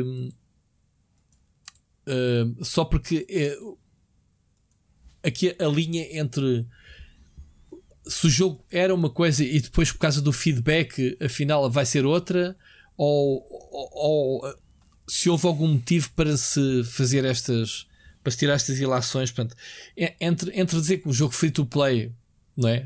do Assassin's Creed que é um jogo AAA, portanto provavelmente uma das maiores bandeiras da Ubisoft torná-lo um free to play não é? Vais, vais pensar logo que vais ter a experiência limitada, tipo as dezenas de horas que tu investis no jogo vais ter que de alguma forma pagá-las, não é? para poderes usufruir microtransações ou o que é que seja. Uh, agora eles dizem que não, que vai ser um jogo normalíssimo, não é? Portanto, não há mais, não, não sei o que é que diga mais sobre isto. Siga? Siga. Siga. Os nossos temas hoje estão espetaculares, é mesmo tipo pinga, pinga, pinga. Mas este aqui vais gostar, meu. Este aqui, este, este tem pinta. Um haste, estávamos há bocado a falar em hastes, não era? Só que um caminhão na Califórnia a carregar placas gráficas da Nvidia foi eh, completamente vítima de haste. Portanto, porquê? Porque, como sabem, estávamos a falar de, de farmar uh, bitcoins e, e, criptomoedas. As placas gráficas, o, o processador das placas da Nvidia foram, uh, como é que se diz? Foram consideradas né, o ideal para se fazer esse tipo de trabalho. Sim, sim. E então voaram das lojas. De repente o pessoal quer fazer upgrades aos computadores e não há porque os, os farmers compram às 20. às 20 para ter lá ou mais, né? E então, isto cada vez que há um caminhão, isto nem, nem sequer estamos a falar de um roubo de um caminhão de PlayStation 5, Ricardo. É, é mesmo placas gráficas, porque está, está a mexer com o bolso da malta. Este pessoal precisa de ganhar dinheiro, a farmar. Como é que é? Placas que custam entre 3 mil, 330 dólares a 2 mil, euro, a 2 mil dólares. Portanto, um, não se sabe quantas unidades é que estavam no, no caminhão. Se calhar foram duas. Foi, foi um condutor que tinha ido comprar fazer, só que os ladrões detectaram. Um, mas pronto, eles chamam-lhe aqui haste, o que é interessante é, é a palavra haste de, de, de, placas gráficas, como se fosse o assalto a um caminhão de, de valores, não é? E o acaba por ser, ser, caminhão, caminhão de, um caminhão blindado com seguranças armados com caçadeiras para proteger o carregamento de placas gráficas. é pá, desculpa, mas não deixa de ser parvo. Estamos a chegar a um ponto da sociedade em que qualquer dia tu para teres um computador é um luxo, mano. Eu, eu que eu digo à malta que está a pensar fazer upgrades agora vai ser, pronto, vai pagar mais caro pelos processadores por causa da crise né, dos semicondutores e depois pode não haver. Portanto, malta, estimem o vosso computador e mantenham-no mais tempo, mesmo que não consigam pôr os gráficos todos no máximo, não sei o quê, porque a gente não sabe quando é que esta porcaria vai acalmar, pá. Não é, Ricardo? Não, não, não tens não há de ser tão cedo. Não, não há de ser tão cedo. Uh, mas pronto. Uh, é engraçado, pronto. É, é, é, notícia do bizarro. Há muito tempo não tínhamos nada das nossas notícias de bizarro, pois não. Essa, essa, essa rubrica que ainda tentámos ter aqui semanalmente, mas depois não aconteciam assim coisas tão estúpidas que valessem mesmo a pena. Justificassem, não. É? Pronto. Justificar-se a gente estar a, a, esgravatar. Se bem que hoje já tivemos aqui algumas, falando da, da Cunhami, é mais que bizarro nesse caso. Cunhami é muito bem. Eu acho que vou ficar com esta na cabeça. Não batendo, não, não batendo no ceguinho. Bom, sendo assim, vamos ouvir a próxima mensagem do Eduardo Rodrigues, ok? E vai ser longa, portanto, malta, vamos buscar pipoquinhas se quiserem. Acho que o Eduardo Rodrigues tem muita coisa para nos dizer hoje. Siga para mim. Olá Rui, olá Ricardo. Bem, vocês conseguirem ler, ouvir ainda o meu comentário da semana passada. Uh, muito bem, muito bem, grande trabalho. Uh, hoje sai, sai mais cedo, que é para não, não, não chegar durante, o durante a vossa gravação do episódio. Deixa-me só começar aqui por dizer, hoje talvez tenha aqui um, um comentário um bocadinho mais longo. Die Hard, filme de Natal aprovadíssimo, uh, só dizer isso. Um, gostava também de comentar aqui o que vocês falaram do, de novas personagens alteradas e, e ou, ou, ou, melhor, de personagens novas nos cómics ou então uh, alterarem-nas a meio, nos cómics e não só, em outros meios do entretenimento, concorda 200% que devem criar personagens novas, acho que é o que faz mais sentido, tudo o resto não, nem percebo a lógica uh, de tentarem alterar uma personagem que já está construída, se for preciso, há mais de 50 anos e agora de repente lembrarem-se que tem que ser uma personagem completamente diferente para seguir este, uh, o, o, que é atual, acho que não faz nenhum sentido. E, e quero reforçar a recomendação do Ricardo sobre a Miss Marvel, porque uh, é um. Aliás, eu antes, eu quando estava a ouvir, pensei, ok, tenho que falar da, da Miss Marvel e da Kamala Khan, e depois uh, o Ricardo acabou por falar logo a seguir dessa, dessa nova personagem da, da Marvel. E a banda desenhada é incrível de, de início e e faz todo sentido. Uh, estamos a falar de, de uma personagem uh, américo-paquistanesa, não é? E que é, é no local onde, onde eles fazem a história, que é em New Jersey, é, é um dos locais na América onde há mais paquistaneses, onde há mais descendência. Uh, por isso faz todo o sentido que aquilo possa acontecer e, e por isso é, é, que eu acho que a história. É, é muito interessante. Ou, ou só agora deixar-vos aqui uma. Eu não sei se existe, eu pelo menos não conheço, se existir, corrijam-me, uh, mas é interessante porque esta cultura de, de, paquistaneses na América está na ordem do meio milhão de pessoas. Um, os luso-americanos está na ordem de quase um milhão e meio. Então eu pergunto, será que fazia sentido um, haver um super-herói português dentro da Marvel DC? Mais ou menos nos termos como, como foi construída a personagem da Kamala? Hum, why not? Um, só essa, essa nota. Um, agora que já posso falar de Forza Horizon 5, uh, eh, porque, tal como o Rui disse, estávamos, estávamos embargados no, no episódio anterior, só dizer que o Forza Horizon 4 para mim foi tipo um dos melhores jogos daquele ano e que, inclusive, o primeiro jogo da saga uh, foi o primeiro que eu joguei também, quando, quando adquiri a, a 360, muito tarde, eu adquiri a 360, já estava a Xbox One no, no mercado, um, e foi o primeiro foi, um, foi esse e o Halo 4 foram os dois primeiros jogos que eu joguei na 360. E, uau, eu, eu na altura lembro-me de jogar aquilo e pensar, como, é, como é que este jogo já tem os anos que tem? Não, não, não estou a perceber. Não, era, não é que ele fosse muito antigo na altura, mas nossa, que trabalho incrível que é feito naquela saga For do Forza Horizon e, e, eu adoro os jogos. E o 4 foi incrível e o 5, uh, eh, pronto, uh, também está é muito, tá muito, tá muito top. Um, dizer também que que o Ricardo tem vindo a falar várias vezes de Ted Lasso. Epá, eu também agora há pouco tempo aderi à Apple TV Plus uh, também para assistir a uma série de coisas que por lá estão, inclusive o Ted Lasso e meu Deus, que série tão boa, que série tão das melhores séries que vi nos últimos anos, sem dúvida alguma. Que série incrível. Só dizer também, não sei se têm visto Foundation, agora não estou recordado se já falaram sobre isso ou não, mas se está interessante a série até o momento, ainda não terminou, ainda está, ainda está em andamento, às sextas-feiras.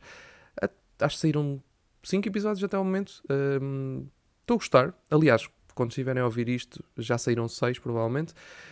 Um, mas outra série que eu vi lá na Apple TV Plus e gostei também muito foi a For All Mankind. Um, muito interessante, diferente. Ou melhor, não é diferente, é uma espécie de what if. Eu acho que o Parreira falou uh, aí há uns episódios sobre esta série. Não, não tenho bem a certeza, mas, mas, mas pronto. Olha, e quem me aconselhou, Ricardo, quem me aconselhou esta série do For All Mankind foi o, o Miguel Jorge uh, no Fórum Fantástico, que estávamos a conversar uh, sobre, sobre séries e ele disse-me para eu saltar lá na, na, Apple TV Plus para ir ver uh, lá os, as séries mais escondidas e que estava lá esta que era, que era interessante, uma espécie de what if no. mas neste caso era se os soviéticos chegassem primeiro à Lua que os americanos. Outra coisa, Dune. Nós não, aqui em Coimbra não temos IMAX, por isso vi em Atmos e o, o, o filme, em termos sonoros, está tá uma coisa incrível. E, e, quando o Pereira diz que aquilo é, é estrondoso, é mesmo. É, é, é incrível mesmo. É só dizer que vai ser, supostamente, será uma trilogia e que o, a, a, parte 2 chega em 2023. Um, e, e, dizer também, uh, Pereira, o Halloween, tu estás-te a referir como sendo do ano passado, já é de 2018 já tem, já tem uns, uns anitos, uh, que, que, se passa exatamente 40 anos depois do, do de 1978 e que segue a história desse filme, esquecendo todas as sequelas uh, que existiram ao longo dos anos. Agora, em relação à, à questão que eu coloquei no, no, no, comentário passado, este comentário vai ficar aqui um bocado longo, mas pronto, um, não quero criar uh, mais discussões uh, sobre a Sam, por favor, um, acho que não, não, não, não, não merece, mas. Só dizer que não recebi os headphones, uh, pelo menos até ao momento, nem sei de nada sobre isso. um, mas deixa-me deixa dizer que por acaso aconteceu uma, uma situação mais ou menos idêntica, porque o Gonçalo uh, enviou-nos o código do Metroid Dread no dia de lançamento e depois, passado um, uns tempos, quando nós enviámos a análise, ele voltou a enviar outro código uh, e nós metemos-lhe em cima da mesa a questão de pá, se, ou entrega ao outro ou, ou outra malta, ou então se, se também podemos fazer um passatempo ou algo do género, porque nós já temos o código, já nos enviaste. Pronto, e a coisa uh, passou bem, o, o, Gonçalo já sabe, né? anda sempre a mil, às vezes faz destas, destas coisas engraçadas. Um, mas sim, mas isso uh, nós também, também o fazemos e acho que faz todo sentido, não faz qualquer sentido uh, ficar com, com uma coisa se já a tivermos. Um, e que por acaso eu, eu o jogo comigo, eu comprei o mesmo, o jogo o código ficou com um colaborador nosso que, que, que depois fez a análise. Um, a reforçar também que está longe de mim eh, parecer que estou aqui a, a, chorar pelos números ou coisa do género. Um, aliás, como eu disse na semana passada, no comentário passado, se fosse pelos números, o Café Mais Geek já tinha fechado portas. E também estar longe de mim de estar a queixar daquilo que já conseguimos, porque nós temos conseguido bastantes coisas e estamos muito gratos por tudo o que temos conseguido. Um, não, não vou falar em nomes, Rui, apesar de ter, eu sei que estás ansioso aqui por uma bomba atómica, mas não vou falar em nomes. Uh, mas se nos encontrarmos aí num evento assim, depois uh, poderemos falar sobre isso. Uh, só dizer também, e, e tentando acelerar isto, Ricardo, tem, nós também temos sido bastante vocais para, para os nossos parceiros. Aliás, um, uma vez não tive qualquer problema e estávamos há pouco tempo com, com os contactos, mas não, não tenho qualquer problemas com isso. Não tive qualquer problema em perguntar à PlayStation se tínhamos sido blacklisted. Uh, porque depois de termos dado uma nota menos positiva a um dos grandes lançamentos deles, um, deixámos de receber tudo convites para ir a coisas, eh, códigos, tudo, parou tudo durante uma série de meses e só depois de termos esse contacto com eles e sermos um bocadinho mais uh, abertos e, e, meter as cartas todas em cima da mesa é que as coisas voltaram mais ou menos ao normal. Agora estão mais normais, mas, mas realmente foi ali um acontecimento um bocado estranho. Não sei se foi coincidência. Eles obviamente não disseram que nós ficámos blacklist. Aliás, disseram o contrário, obviamente, mas o que é certo é que houve ali uns meses que foram muito estranhos uh, depois de termos dado essa nota menos positiva. Isto foi com, com, um, com a PlayStation. Mas pronto. Um, é como, é, como, é como vocês disseram, uh, sermos honestos, verdadeiros connosco, com, connosco, com fazermos o nosso trabalho, Epá, e tudo o resto está-se bem, não, não me estou a preocupar muito com, o que as outras, com a outra malta faz. Obviamente que há coisas que são, quando são diretamente ligadas a nós, é, é um bocado mais complicado uma pessoa não ligar, mas avançamos e, e tentar ser o mais fiel às nossas ideologias e temos avançado sempre assim, as coisas têm corrido uh, bem, uh, não, posso, não me posso queixar de todo.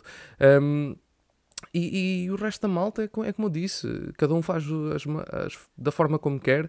Pá, quem, quem atalha, quem faz isto, normalmente as coisas, eh, a história já nos ensinou que normalmente isso não, nunca corre muito bem, mas pronto, uh, cada um faz como quer e cada um uh, que faça as coisas como, como bem entender e que depois, daqui a uns anitos, logo vemos quem é que está cá e quem é que não está e, e logo falaremos mais disso. Um, mas pronto. Bem, para terminar, que já estou aqui com um comentário gigante, só dizer uh, que Uh, os prémios estão de volta, Ricardo, por isso está uh, tá aí quase a chegar mais novidades sobre isso. E espero que nesta próxima edição possamos ter o Split Chicken uh, aqui a fazer parte de, do, do, nosso painel de, de membros que, que ajuda na, nos nomeados e nos vencedores. Um, é tudo e ouvimos-nos para a semana. Uou! Grande Eduardo. Eduardo, temos por aqui uma regra de tempo no, nos, nossos, uh, nos nossos áudios que recebemos dos ouvidos, que é para o pessoal uh, acelerar. Estou a brincar, mano. Mas pronto, grande mensagem. Ricardo, queres começar? Uh...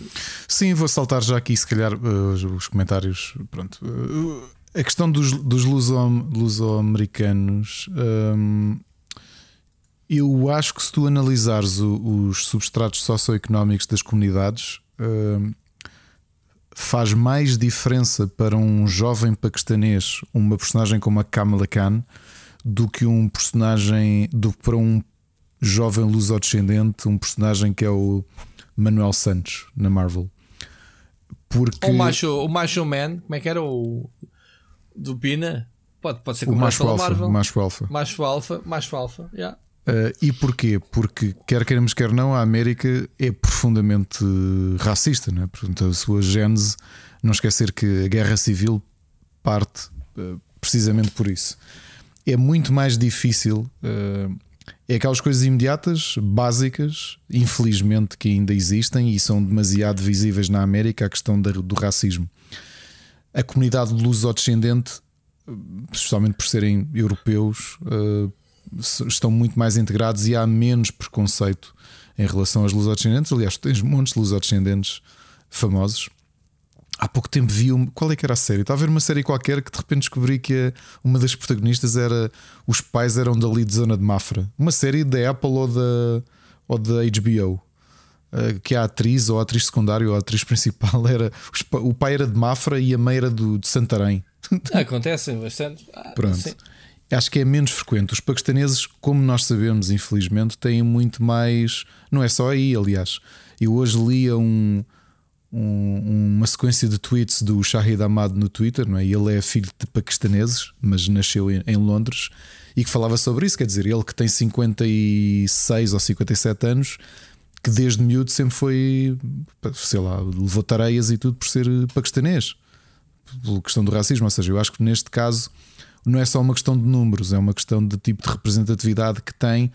E para um jovem paquistanês, o que é que representa uma Kamala Khan uh, do que pode ser o futuro dele ou dela uh, a, lutar contra, uh, contra o preconceito? Quer dizer, que para nós é sempre muito difícil pensarmos nestas coisas porque. Eu no outro dia dizia, não entrando sobre grandes pormenores sobre o meu, o meu passado, mas há coisas que, tu, que eu não trago na minha pele e há outras pessoas que trazem na pele e que eu passo despercebido e outras pessoas não. E, e este é um desses casos. Portanto, é, é, só isso, não é tanto uma questão de número, é uma questão do que é que representa. Eu acho que para um português seria apenas uma nota de rodapé. Olha, há um, uhum. um super-herói que é luso-descendente. Ah, boa, fixe. Uh, acho que passa mais por aí. Forza, Forza Horizon, depois vamos falar daqui a bocado. Eu nunca tinha jogado nenhum Forza. Eu estava aqui farto de dizer ao longo de meses que era o jogo que o meu filho mais ansiava e olha que nós agora. Eu depois falo. Já depois falo. Em relação ao Ted Lasso e ao. Aliás, Ted Lasso Foundation falámos aqui, o Foundation falámos, apesar de eu não pá, ter o visto. Ted, o Ted Lasso. Pá, não, não um vamos episódio. falar mais de Ted Lasso. Não há um episódio que não se fale de Ted Lasso e sinceramente. É, pá, não, é impressionante. Eu ainda não vi a é série, portanto, ainda devemos falar mais nisso. É merecido. Até, eu já oh, nem, já oh, Rui, agora lembrei-me de uma coisa: pseudo compromisso aqui. Tu também, o ano passado, fizeste isso para o Rubber e eu faço sempre os meus editors de choice. E o que é que tu achas de nós nos juntarmos na última semana entre o Natal e o Ano Novo, fazer um episódio especial só dos nossos melhores do ano, os meus e os teus? Fónico, já viram este malta? Este gajo quer gravar podcasts pá, é cheio de, eu estou cheio de pica, meu. Eu, vamos embora. Tô, eu, vamos embora. Como é que se chama aquilo? É aquela pica do. do temos, temos do um sono. especial que, que era do, dos Patreons. Estamos a pensar no Natal. Uh publicar. Não, oh, pouca oh, gente ouviu, só os Patreons. Olha, outra. Uh, For All Mankind, Mas... o Ruifert falou aqui semanas seguidas porque yeah. o Shiryu andou a evangelizá-lo e eu também tenho para ver e sei que é uma grande série. É muito bom, é. é. Oh, Rui, por causa uh, do Halloween, deixa-me dizer-te uma coisa. Tu és mesmo um influencer. Tu deixaste. Então, foste ver? Não vi esse ainda, mas comecei a ver do início os filmes todos do Halloween. Que os primeiros dos anos 70 do. Yeah. Ah, pá, Até porque não me lembrava de uma coisa: o terceiro é o único que não tem o, o Michael Myers. É, o terceiro é um pseudo spin-off, a história não tem nada a ver, é o único que sai fora. Porque na altura eles quiseram, que... quiseram fazer da marca Halloween uma espécie de.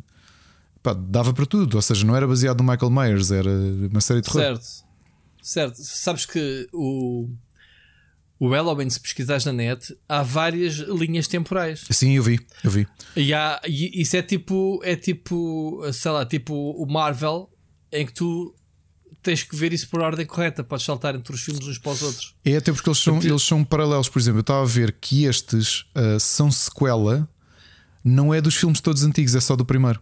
Yeah, yeah, yeah. Porque eles ramificaram, ou seja, se bem me lembro, ramificam no primeiro e depois segundo, quarto, quinto e, e por aí adiante, até o Age 20. Eu fui ver ao seu cinema, o H20, o, aquele filme que era a comemoração dos 20 anos, lembras-te? Sim. Uh, que é o 2018. Que é o 2000, não, não, de 1998. 98. Então, o 2018 comemorou os 40. Isto do, do, do, do 2018, lembra-te que há uma pandemia que nos fez congelar aqui ano e meio. Sei lá, quando eu digo que vi o ano passado, para mim é 2018. Não, e tens o outro problema que é 1998 não foi há 10 anos, foi há 20. Pois. é que em 98 o Halloween fez 20 anos e em 2018 fez 40. Ok. Não é? A Jamie Lee Curtis, que era uma miúda. Por falar nisso, e, e depois lá está. Eu a semana passada trouxe a dizer que tinha começado a ver o filme e tinha parado por causa dos putos. E não voltei a vê-lo. Tenho que o retomar. Tens de ver, fogo. É, é, tenho, é. tenho, que retomar o último. O último. Este que estava a ver. Mas sim, tenho que ver os, os antigos. Tenho que ver também os antigos. Eu gosto bastante de série. E eu, eu, eu, eu gostava muito do Sexta-feira 13, via todos. Uhum. Até as jabardices que eles fizeram com levar o gajo para o espaço Ei, sim, Epá, eu vi tudo. Sabes uma coisa que eu tenho saudades, mas isso são Ou... outros tempos em que tu não tinhas net, nem serviços, nem nada. Mas, mas espera, espera, espera, espera. O, o mais macabro que eu vi foi, acho que era o 7, que era ele em Manhattan. Pá, que ele, deixo já aqui o spoiler, que o filme tem para aí 50 anos. Uh, o Jason foi derretido com ácido e depois saem mais filmes. E eu penso, como? Já nem me lembro como é que eles o foram buscar. Mas que é? O gajo é derretido com ácido, meu. Portanto, vá, Uou. segue. Mas estava a dizer, eu já falei aqui várias vezes desta sequência, mas não, não posso deixar de relembrar porque marcou a minha infância, até porque nós tínhamos falta de coisas, não é? Tinhas dois canais e não tinhas cá Netflix, ou alugavas filmes ou, ou não fazias. E o 5 noites, 5 filmes, epá, que eu não posso deixar de referir porque faz parte da história da cultura, da nossa cultura eles às vezes tinham sequências brutais. Eu disse que vi os Aliens todos seguidos uh, e depois fui ver o quarto ao cinema num sábado. Mas não é só isso. Eu vi, houve um, uma semana que foi dedicada aos, aos Sexta-feira 13, aos, aos Pesadelo em Elm Street, aos Halloween. Epá, e era uma coisa muito boa porque tu, tu não tinhas a questão do tempo, não é, Rui? Tu não tinhas praticamente nada a dividir a tua atenção, não é? Claro. Claro. Tu, aliás, eu lembro lá em casa, o meu avô também gostava de filme, muito de filmes, sempre gostou. E víamos juntos. O meu avô, Ricardo, olha, viu o anúncio, para a semana é o semana dedicada ao Halloween. Queres ver? Eu, yeah, sure. Quer dizer, eu devia ter para aí 10, 11 anos e, e ficava a ver os 5 noites, 5 filmes, estás a perceber? Que aquilo era um, cada noite um filme. Era uma grande qualidade. Eu acho que é engraçado, é como nós damos tão. Agora damos as coisas tão por adquirido, porque tem excesso de, de, de conteúdo, não é? Na altura eu acho que tu valorizavas muito por teres falta. Tu ias mesmo ver, tipo, pá, tu quase punhas na agenda, não é? Acabavas de jantar, e pá, olha, que vai começar às nove e meia o Halloween e tu ias sentar-te a ver, estás a ver? E, yeah. e por isso é que eu, pá, não o, sei se é por isso que tem tão. no reinício, Halloween 1, 2, depois em 2007, 2009. Bem, os gajos fizeram aqui reboots até dizer chega. É verdade, é verdade. Depois ele está aí a falar dos números.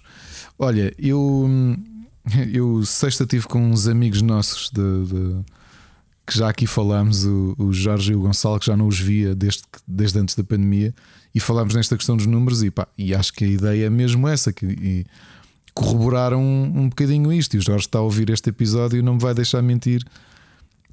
Pá, se fosse pelos números, eu acho que só o IGN e o Eurogamer é que recebiam jogos.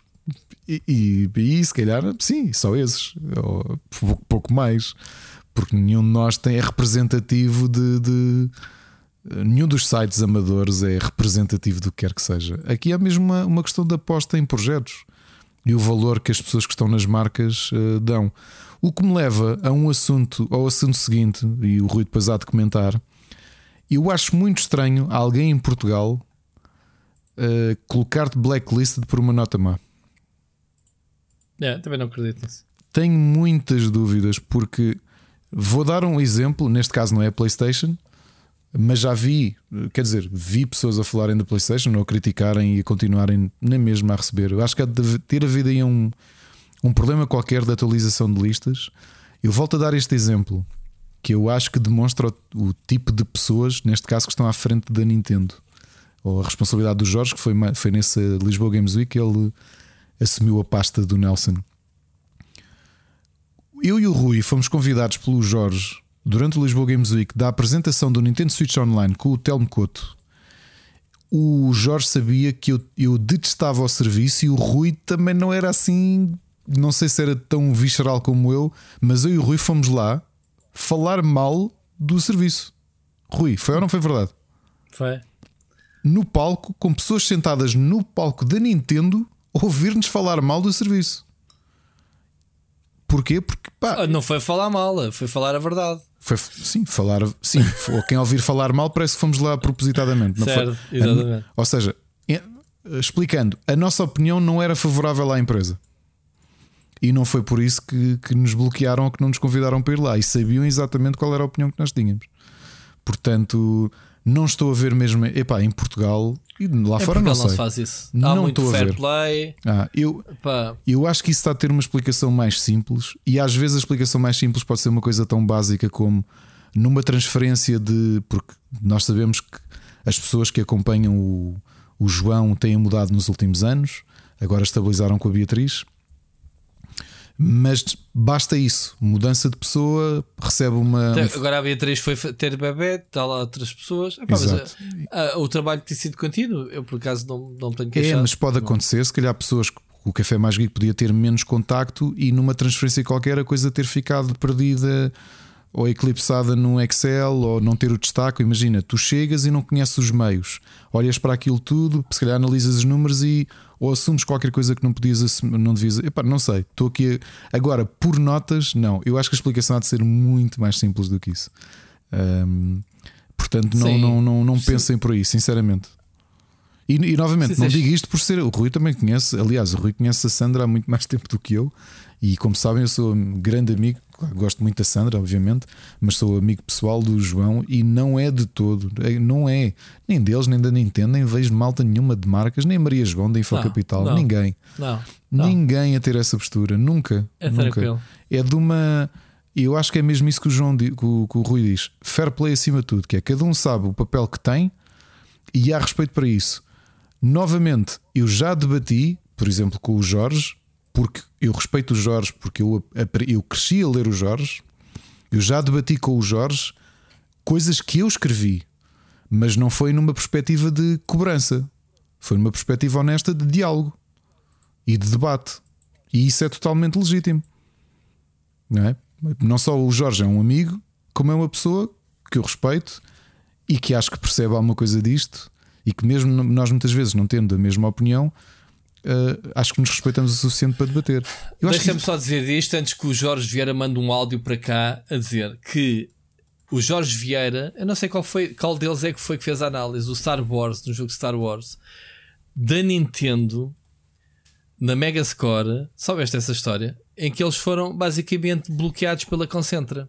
Foram boicotados. A partir daí nunca mais receberam jogos da, da Concentra porque falaram mal de um jogo, lá está, falaram mal de um jogo, deram uma nota a um jogo de Star Wars. Sabias disso, Ricardo? Sabia dessa história, o Calvinho já me tinha contado. Eu estou aqui a dizer que isso não acontece e tu trazes dois, um caso que é duplamente extremo, que é.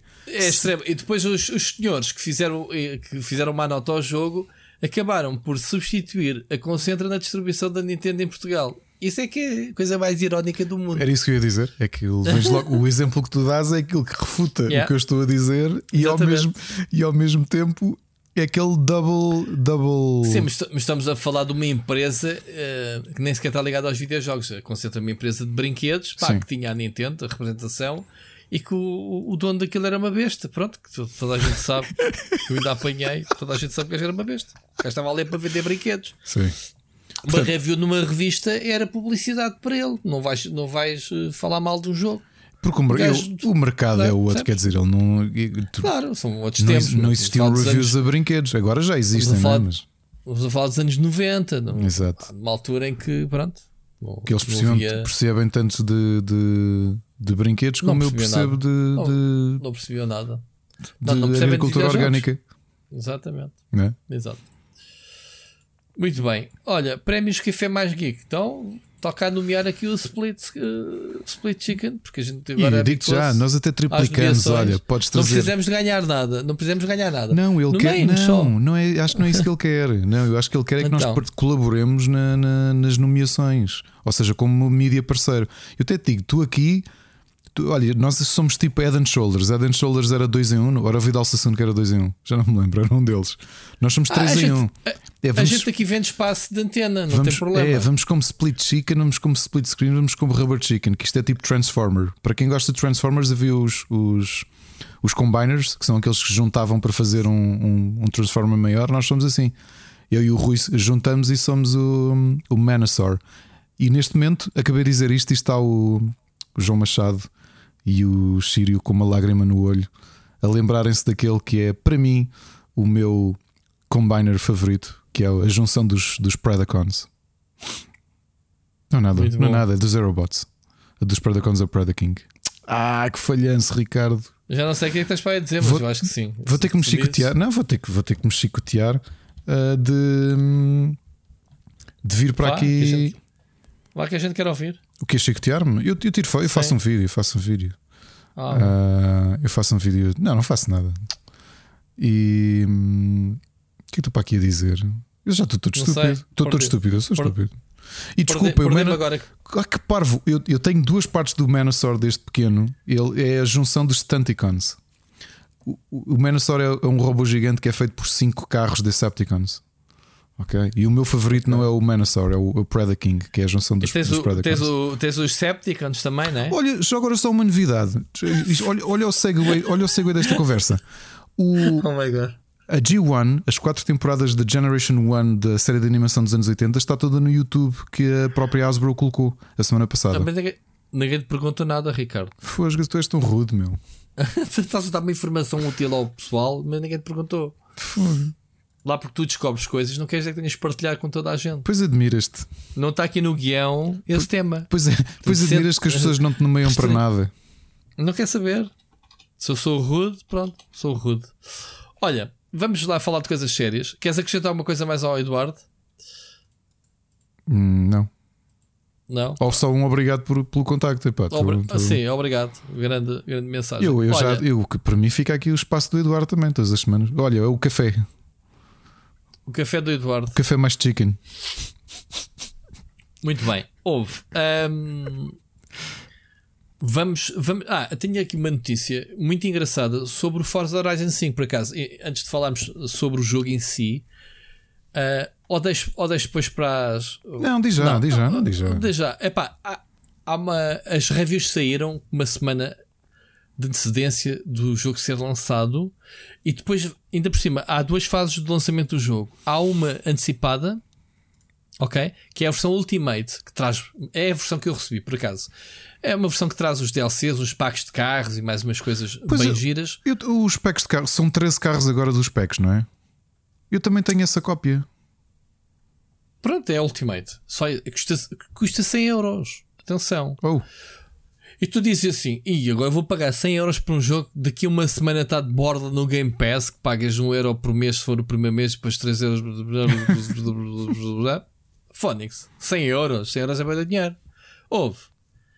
O pessoal pagou estes 100 euros 800, 800 mil jogadores. Ou seja, o jogo que está à venda, ou que vai estar disponível no Game Pass gratuitamente, já faturou 800 mil vezes 100 parregos. Quanto é que isto dá? Acrescentar aqui 2 zeros, 80 mil euros? É? 80 mil? milhões? 80 milhões? Não, não pode ser. 80 milhões é bem dinheiro. E tu, e tu achas que isso é o quê, meu? Espera aí, acrescentar 2 zeros. Ai, é, que 8... vergonha que nós estamos a passar agora. Tu não, man, não sei fazer quantas. Venderam 800, 800 mil? 800 mil vezes 100. Quanto 80 é é? milhões, meu. 80 milhões? Sim. Então o jogo já faturou 80 milhões sem ter sido lançado o jogo free to play. Portanto, quem yes. diz que o Game Pass não, não rende. Spoiler Pronto, para daqui a bocado e vale bem. O Forza Horizon, e merece, o, o merece Forza Horizon euro. que é um peso pesado. Merece, é, é, merece eu, cada euro desses 100 euros, mas já continua. Eu disse a semana passada que era pornográfico, eh, era uma pouca vergonha para a indústria, no bom sentido. O Forza Horizon 5 estar escanquilhado no Game Pass de borla. É tipo, man, como é que é possível? Isto é reduzir tudo o resto a lixo. Tu não pagas para jogar um Game Horizon 5, como é que tu vais pa pagar para jogar outro jogo qualquer? Percebes o que eu quero dizer? Não é? Epá, e então eles, eles vendem, venderam uh, o jogo em pré-reservas que vão poder jogar. Quando é que é o dia? O jogo sai dia 9 no Game Pass e acho que este sai tipo. Não, no, no dia 9 hoje saiu, saiu a versão antecipada, assim é que é. Quando é que sai o jogo, Ricardo? Ajuda-me lá. Uh, não tenho aqui o Game Pass à frente. Ou é para a semana sai já? Dia, sai dia 9. É hoje. Dia 9. Então é Hoje é hoje, é hoje terça-feira. Sim, hoje Ok, terça-feira. hoje terça-feira. Houve pessoal que pagou então esse dinheiro para, para ter acesso ao jogo. Epá, é um fenómeno do caraças. Isto, tendo o jogo tendo o jogo gratuito, mas para jogar antecipadamente, a versão depois tens a versão básica a 59 euros para o Steam, que é o jogo mais vendido do Steam, já agora, neste momento. O que diz muito de do Game Pass, né? Do, um jogo quando é bom não deixa de vender. Portanto, aqui alguém tem razão, a gente não sabe quem, mas pronto.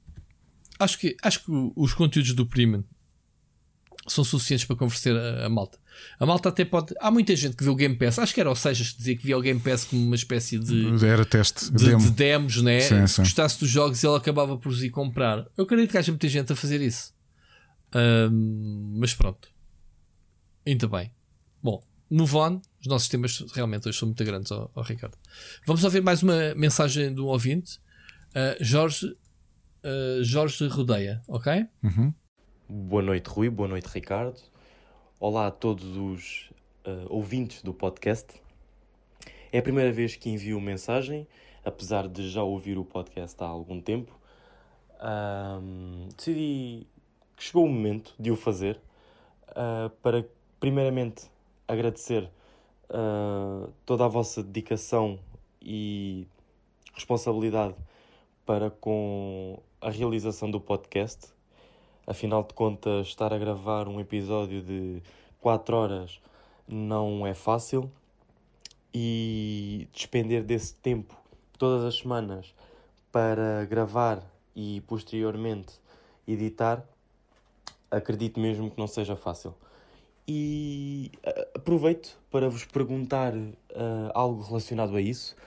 Ah, sempre que ouço o vosso podcast e consigo, felizmente, ter ah, alguma facilidade em ouvir, porque enquanto estou no trabalho tenho o vosso podcast a dar, não há qualquer tipo de, de problema. Portanto, se quiserem fazer um podcast de 8 horas, por mim está tudo certo. Mas aproveito então para vos lançar aqui um- uma pergunta, um debate ah, entre ambos, que passa pela questão de como é que vocês conseguem gerir o vosso tempo. Isto porque, vou, vou, vou dar o meu caso, eu recentemente juntei-me com a minha namorada ah, e acontece que nós ambos trabalhamos, saímos de casa de manhã, voltamos a casa à noite e quando chegamos há sempre aqueles afazeres, trata-se ou de fazer o jantar, ou de dar uma arrumadela na casa, ou temos de ir a algum lado porque precisamos de comprar algo, há sempre alguma coisa a fazer e o tempo fica muito escasso. Ou seja, a vida que eu tinha até há uns tempos não a consigo ter neste momento todo. Ah, ou seja, repetindo, ou seja, mas é impossível para mim. É impossível para mim conseguir jogar como jogava todos os dias. Agora vocês dizem, ah, mas também não precisas estar a jogar todos os dias. Não, claro que não preciso jogar todos os dias, mas depois isto é um- uma bola de neve autêntica porque eu não consigo jogar. Entretanto, vou perdendo a motivação para os jogos que estou a jogar ou para os jogos que estou a passar hum, e acabo por não ter motivação sequer de ligar o computador. E ali está o desgraçado, uma semana inteira sem ser ligado, e eu fico a pensar como é que estes dois se organizam. Porque ambos têm mil e um projetos, seja o, o, o Rubber Chicken, seja o Split Screen. ah, depois, entretanto, temos. Sou professor aqui, e depois, entretanto, chego e ainda gravo 40 podcasts, e depois faço notícias para a Saptec, e depois. E depois ainda tem uma família, e têm filhos para gerir, e tem. Como é que vocês conseguem arranjar tempo para dedicarem-se aos vossos jogos, para poderem dedicar tempo a vocês próprios, para poderem dedicar tempo às séries, aos filmes, às pessoas, aos vossos amigos, aos, à, ao, ao vosso próprio cultivo da vossa pessoa, sei lá, de se educarem de, das mais variadas formas. Eu pergunto-me como é que vocês conseguem ter tempo para tudo isso, porque pelo que eu ouço, vocês realmente fazem várias coisas durante a semana um, e eu fico a ouvir o podcast e fico a pensar, pá, mas eu chego a casa e durmo. Como é que estes conseguem fazer isto? Um, e basicamente é isso. Uh, Desejo-vos uma ótima semana. Muito obrigado uma vez mais pelo podcast. É sem dúvida nenhuma a melhor companhia que se pode ter um, durante o dia de trabalho. Pena que seja tão pouco tempo, mas não é pouco tempo, claro. E sem dúvida nenhuma que com o passar da idade, apesar de ter apenas 23 anos e de só agora me ter juntado e estar a começar a vida adulta, por assim dizer, mas consegui perceber aquilo que me diziam na infância, que o tempo é a coisa mais valiosa que temos. Uh, não, não é o dinheiro. Claro que o dinheiro faz muita falta, mas sem tempo nós não chegamos a lado nenhum e é complicado conseguir eh, arranjar tempo para fazer tudo aquilo que nós queremos. E basicamente é isso, rapazes. Uma boa semana para vocês e uma boa semana a todos os ouvintes. Bem, grande Jorge Rodeia, muito obrigado pela estreia e espero que haja muitos mais Jorge Rodeias que, que nos ouvem, que ainda não decidiram mandar mensagens, que, que mandem. Sabes que, que é muito interessante esta mensagem uh, do Jorge, Ricardo, que coloca as coisas em perspectiva, não é? Coisas que eu e tu, se calhar, uh, temos uma rotina que nem damos conta é. daquilo que pode representar para fora. É.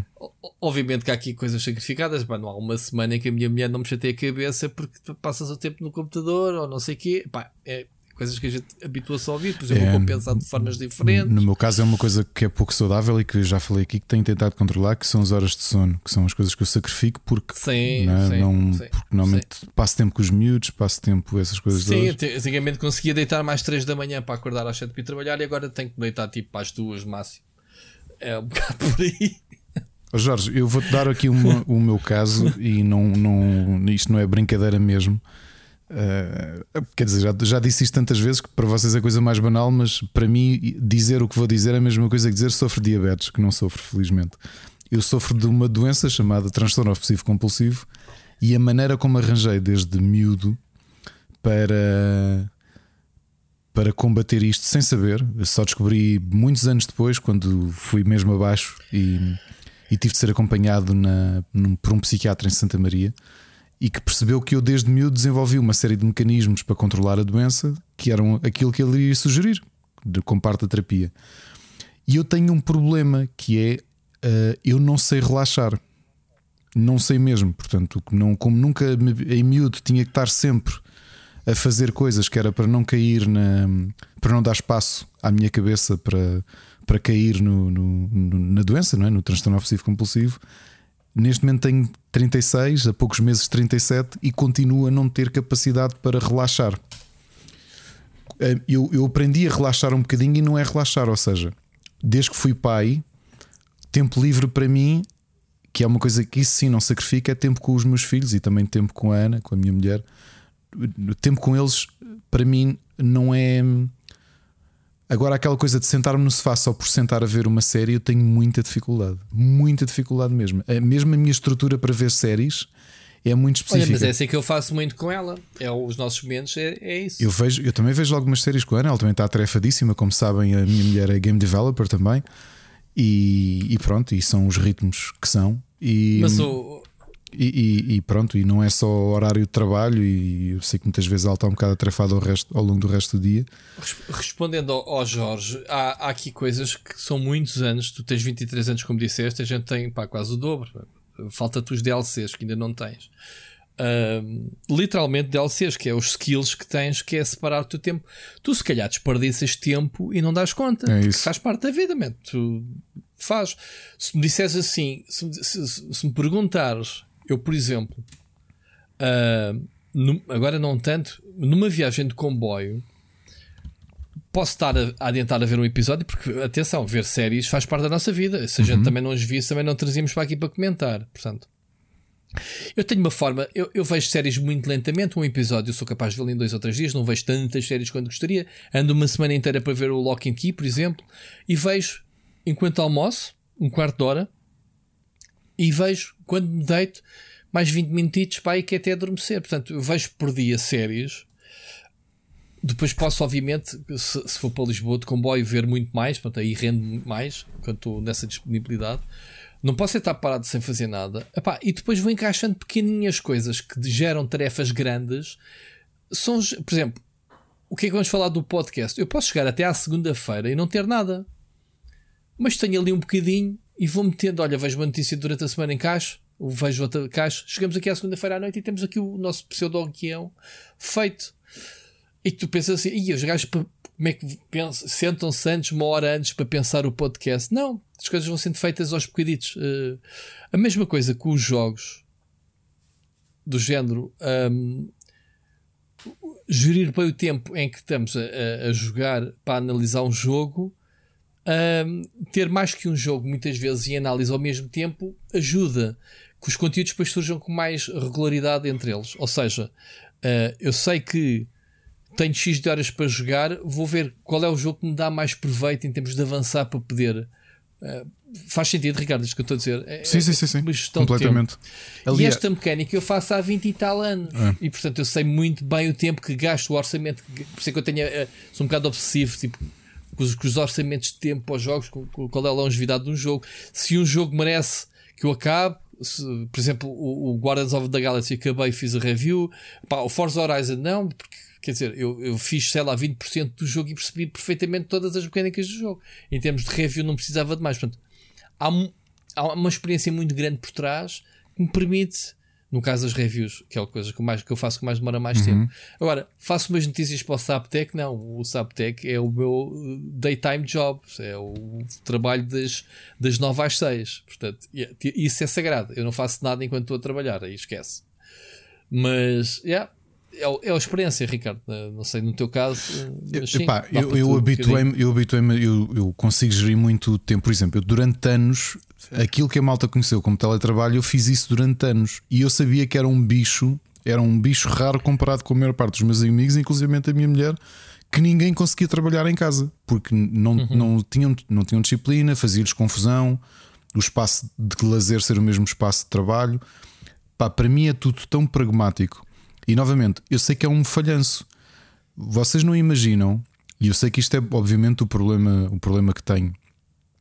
Eu desde miúdo nunca consegui aquela ideia de me sentar a anhar, eu não consigo fazer isso, mas não estou a dizer conseguir de me sentir de epá, não consigo fazer isto. Não consigo mesmo. Começo-me a sentir mal de ficar parado a anhar.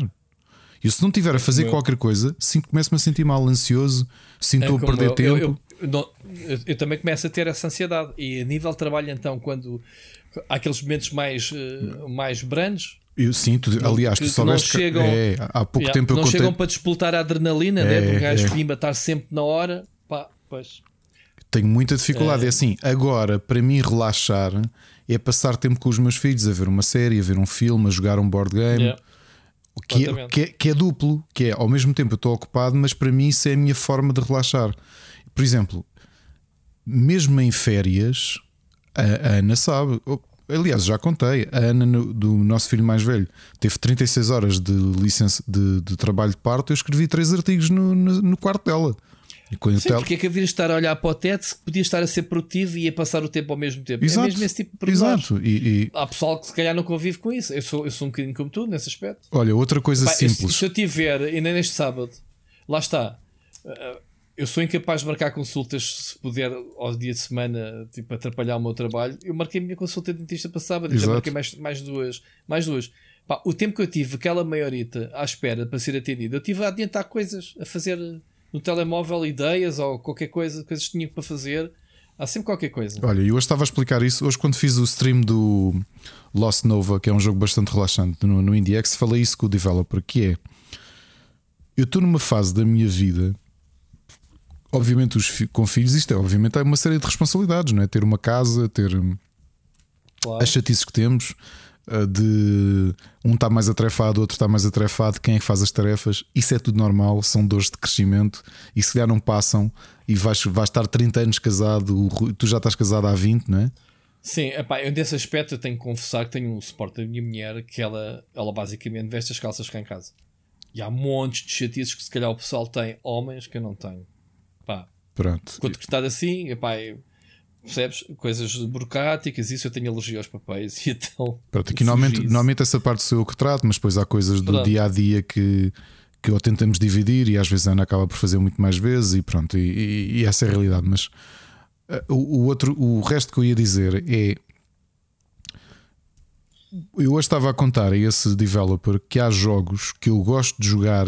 Eu tenho dois monitores e há muita gente que faz confusão. Eu vejo muitas comédias no monitor esquerdo enquanto jogo jogos eh, mais descontraídos. Ou seja, não são jogos que a narrativa seja muito importante, em que tu não tens. que eu não acho que tenha estar focado. Um jogo mais. Uhum. Eu não digo casual, mas sei lá. Se for um platformer, shooter ou qualquer coisa, eu posso estar a jogar aquilo, eu não preciso estar a tomar atenção à história. E gosto muito de ver barra ouvir séries de comédia, por exemplo, percebes? Eh, porque uma coisa é veres uma série, tipo uma série do HBO, que tu sabes que é muito bem filmada e que se não tiveres a olhar para a série estás a perder grande parte da qualidade, que é a qualidade de fotografia, de enquadramento e tudo isso. Uma sitcom gravada com multicâmara, aquilo não tem nenhum segredo de magia de câmara. Aquilo é essencialmente o, o texto, é a qualidade do, da série, essencialmente. E portanto eu vejo muitas séries assim o, meu orçamento de tempo muitas vezes é estar-me a divertir, a minha forma de relaxar, digamos assim, é estar a jogar e ao mesmo tempo estar a ver uma série em que as duas coisas sejam possíveis de conviver, ou seja, é um jogo. Jogar Lego, tu sabes que eu gosto muito de fazer completionista jogos de Lego. Eu não preciso estar a tomar atenção à história do Lego, muitas vezes tiro-lhe o som sequer. Eu estou ali para fazer completionist, para, para passar níveis, para apanhar segredos e ao mesmo tempo estou a ver uma série, estás a perceber? É esse tipo de coisas que gosto de fazer. Do ponto de vista de trabalho, há abusos. O Rui diz isto que se sente mal. Eu também abusei durante anos e durante a pandemia abusei e tenho, tenho tentado regrar-me. O podcast não ajuda, deitamos tardíssimo. Isto do IndieX não ajuda, mas quero aos poucos uh, volto a ter mais calma, até porque há coisas que eu quero fazer e que parei e que tenho tido vontade de fazer novamente. Uma delas é fazer banda desenhada e a outra uh, tenho dois ou três contos que eu tenho delineados e que queria sentar-me um bocadinho e escrever. E, e pronto, essencialmente a minha vida é isto. Oh, oh, oh Jorge, eu já contei aqui. Eu, eu, vou fazer 18 anos que estou com, com a Ana em dia 2 de dezembro. E ela conhece-me o suficiente para saber que, por exemplo, aquela ideia que as pessoas têm, para muitos é idílico, de ir passar uma semana inteira a um hotel, para mim causa-me nervos. Nós, quando vamos de férias, se formos uma semana de férias, normalmente a Ana marca em dois hotéis diferentes e dois sítios diferentes. Porque senão eu vou dar em maluco. Percebes? Vou mesmo, mesmo dar em maluco. Ou seja, a ideia de passar uma semana no hotel a anhar é coisa para me deixar ansioso e para me deixar uh, enervado e tudo. Enervado não é que seja violento, é sentir-me. Uh, epá, mesmo com a ansiedade ao máximo. Pá, as coisas são assim. O que, que, é que há a fazer? É assim que eu funciono e é a forma como vou controlando a doença é trabalhar em montes de coisas diferentes. E aí sou feliz assim. Muito bonita mensagem. Jorge, é, é tudo uma questão de, de perspectiva. Obrigado por teres nos colocado. É, é, às, vezes, às vezes a gente esquece que realmente, olhando para uma semana, é, é estranho. Né? Hoje estamos a gravar o podcast, amanhã edito, né? como dizes, publicamos uh, há o, o, o IndieX lives, depois provavelmente há textos no, no Split Chicken, no Split no Rubber Chicken, há vídeos do Split Chicken, eles aparecem lá. É As coisas aparecem dos sítios, aparecem feitas de alguma forma. Uh, portanto é isso. E, e, depois também há aqui o segredo grande somos tugas, mano. A gente desenrasca-se e, e, e trabalha-se. Pronto se estivéssemos nas obras ou assim, fazíamos casas. Uh, Ricardo, não nos lembramos dessa. Temos casas, se calhar, mais rápido que os outros e, e vendíamos mais casas, né? Exato, exato. qualquer dia, qualquer dia abrimos aquela profissão, aquela profissão em que trabalhamos para caraças, mas não ganhamos o tusto. Nada, isto é, é? giro, é. Se nós ganhássemos Eu... à proporção do que do, do trabalho ou das quantidades de coisas que fazemos, bem, isto estava mesmo. Por isso é que às vezes é engraçado. Eu sei que as gerações são diferentes e muitos dos streamers que nós vemos, até alguns com sucesso comercial cá em Portugal, de queixarem-se: isto está de trabalho e não consigo tirar o dinheiro que imaginava. E eu, eu penso: sim, é verdade, dá trabalho. Não sou daquelas pessoas que acham que fazer streaming diariamente que é uma coisa que não dá trabalho. Claro que dá trabalho. Uh, mas uh, às vezes a malta queixa-se de barriga cheia. Sabem lá o que é estar 10 anos a trabalhar ou mais por amor à coisa. Yep. Muito bem. E já agora, oh. Jorge, boa sorte para a tua vida de, de, de, de união de facto, ou lá o que é. E, a vida de adulto. E, vida de adulto. e vais aprender uma série de coisas no, no futuro próximo. Garante. Muito, muito bom. Olha, uh, queria só da última notícia. Temos ainda mais, uma, mais um áudio, uh, mas só para deixar aqui uma nota que a Xbox está a comemorar 20 anos esta semana, não podia deixar de, de revelar aqui, já que a gente para a semana já não apanha, que é no dia 15 de novembro. Quando é que é dia 15? Dia 15 é na terça-feira, segunda-feira. Segunda Olha, por acaso é na próxima segunda-feira. Então vamos falar, vamos falar para a semana sobre isto. Uhum. É, o, é o 20 aniversário da, da, da Xbox. Havia aí umas, umas iniciativas e isso, mas se calhar falar. Eu pensei que dia 15 era antes da próxima semana, afinal não. É mesmo na próxima segunda-feira. Então temos aqui já esta notícia.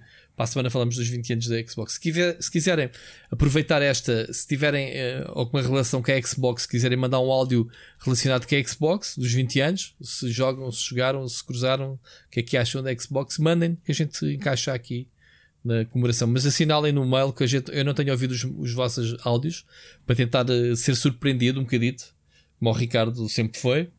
Uh, mas identifiquem se mandarem alguma coisa. Sendo assim, vamos passar à próxima mensagem para fecharmos o programa. Ricardo, vamos ao Bruno Carvalho, uhum. um habitué, aqui nosso grande amigo. Vamos lá ouvir a mensagem. Olá, Rui. Olá, Ricardo. Espero que se encontrem os dois bem. Cumprimentar também os restantes ouvintes do nosso grande podcast.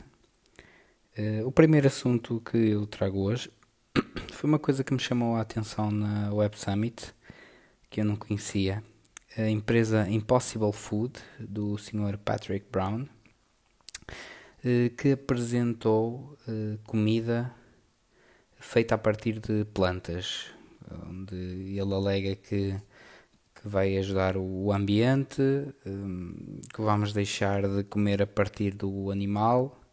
Apresentou uns, uns chicken nuggets que ele diz que sabem mais a frango que a própria galinha. Queria saber se vocês uh, viram também, se já conheciam uh, e qual é que é a vossa opinião, se acreditam nesta comida uh, alternativa, seja a partir de plantas ou, ou de outra coisa qualquer. Bem, eu acho que é importante a gente olhar para o nosso ambiente, não para nós, mas para os nossos filhos que cá ficarão. Depois uh, trago-vos aqui outro assunto que agora está na altura das Black Fridays uh, e eu queria saber se vocês acreditam uh, nas Black Fridays. Eu tenho aqui um exemplo que eu não vou dizer o nome da loja com medo de represálias, que foi a PC Diga, onde eu andava atrás de um monitor já há algum tempo. E eis quando surge a Black Friday e eu vou ver pronto, se o preço está igual ou se está mais baixo e onde eu constato o seguinte facto: eles põem o preço mais caro e depois dizem que lhe fazem um desconto. Uh, por isso não é Black Friday nenhuma, eles só estão a subir ao preço marcado para depois porem ao mesmo preço que estava anteriormente. Uh, pronto, uh, ali não vou comprar certamente. não sei se vocês já tiveram alguma experiência semelhante. E para acabar, queria deixar aqui uma sugestão de um filme da HBO português chamado Operação de Outono. Eh, é um filme que hum, retrata o assassinato e a tentativa de encobrimento do, hum, do assassinato do general Humberto Delgado. Eh, é um filme que tem história hum, eu gosto muito da, da nossa história. Gostei muito do filme. Pá, vejam porque, porque vale muito a pena. E eh, a única ressalva que deixo aqui é o ator que faz do general Humberto Delgado não é português, então eles fizeram uma espécie de dublagem e os outros atores estão a falar normalmente, depois colam o, a dublagem em cima das falas do, do personagem que faz do general Humberto Delgado, penso que é um, um italiano. É, epá, essa parte aí meteu um bocadinho de confusão Uh, mas fora isso, o filme vê-se muito bem, é um pedaço da nossa história uh, e, e, recomendo que quem tiver um bocadinho de tempo que, que veja. acabar com parabenizar-vos pela nomeação para o Pods. Já se sabia que epá, era muito difícil ganhar, mas vamos continuar a trabalhar para o, o nosso universo do Split Chicken uh, continuar a crescer e no futuro, quem sabe, arrecadar o, um prémio. Uh, um grande abraço aos dois. Uh, obrigado por estarem aí desse lado.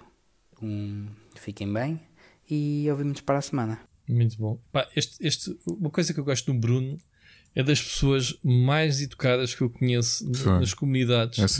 É, a, a, forma, a forma, o Bruno, não é por nada, mas é, é mesmo já há muito tempo que sinto tem uma, isso. Tem uma postura muito, muito positiva, correto. não é? Estás tão habituado é a as pessoas terem. Uma, até eu próprio, às vezes, tenho uma postura um bocado negativa na, nas redes e o Bruno é exatamente o inverso. Uh, olha, é daquelas pessoas que eu espero que possamos que os eventos voltem rapidamente.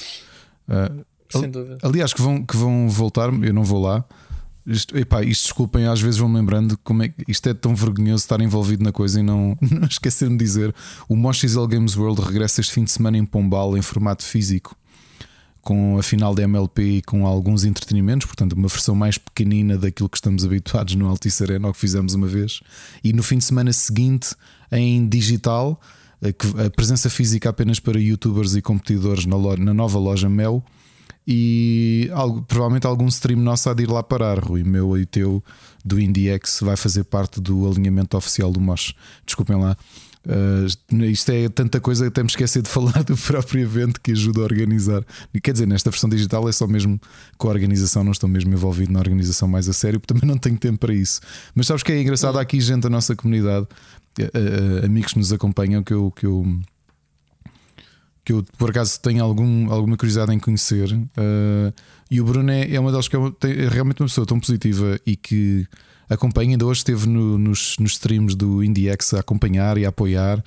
E uhum. pá, houvesse mais gente assim positiva pelo mundo. Eu próprio, às vezes, que devia, ter, devia ser mais assim e, e não sou. Muito bem. Muito obrigado, Bruno. Olha, sobre os temas, o Black Friday é aquela polémica de sempre. Já, já a minha mulher estava a queixar ao bocado, pá, porque parece que não. Há coisas que a gente andamos a. Precisamos mesmo e que andamos à espera de alguma redução. Que, como tu sabes, a minha máquina de lavar a louça avariou já há, há belos meses e comecei do, do pelo. Olha, mais uma tarefa que sou eu que faço sempre. Oh, Rui, quando é, quando é que queres passar ali na Monte Elétrica? Pá? É, a Mónica já me pediu esse contacto. Tens que me passar isso. Tens que me passar esse contacto. Pronto. E andamos a reparar que realmente as coisas estão mais caras. Mas chateia-me um bocadinho de que as lojas ainda tenham essa atitude, porque já há uma lei eles estão a ser, uh, estão a ser regular, uh, como é que é, supervisionados meses antes de, dos Black Fridays, destas, dos saldos e essas coisas. Eles são monitorizados para garantir que realmente não sejam sacanas de chegar uma semana antes ou um mês antes a subirem o preço para depois fazerem publicidade de venderem isto como promoção ao preço que sempre foi. Portanto, não fazem desconto nenhum. E, e eu pensei que isso já tivesse acabado, pelo que tu dizes.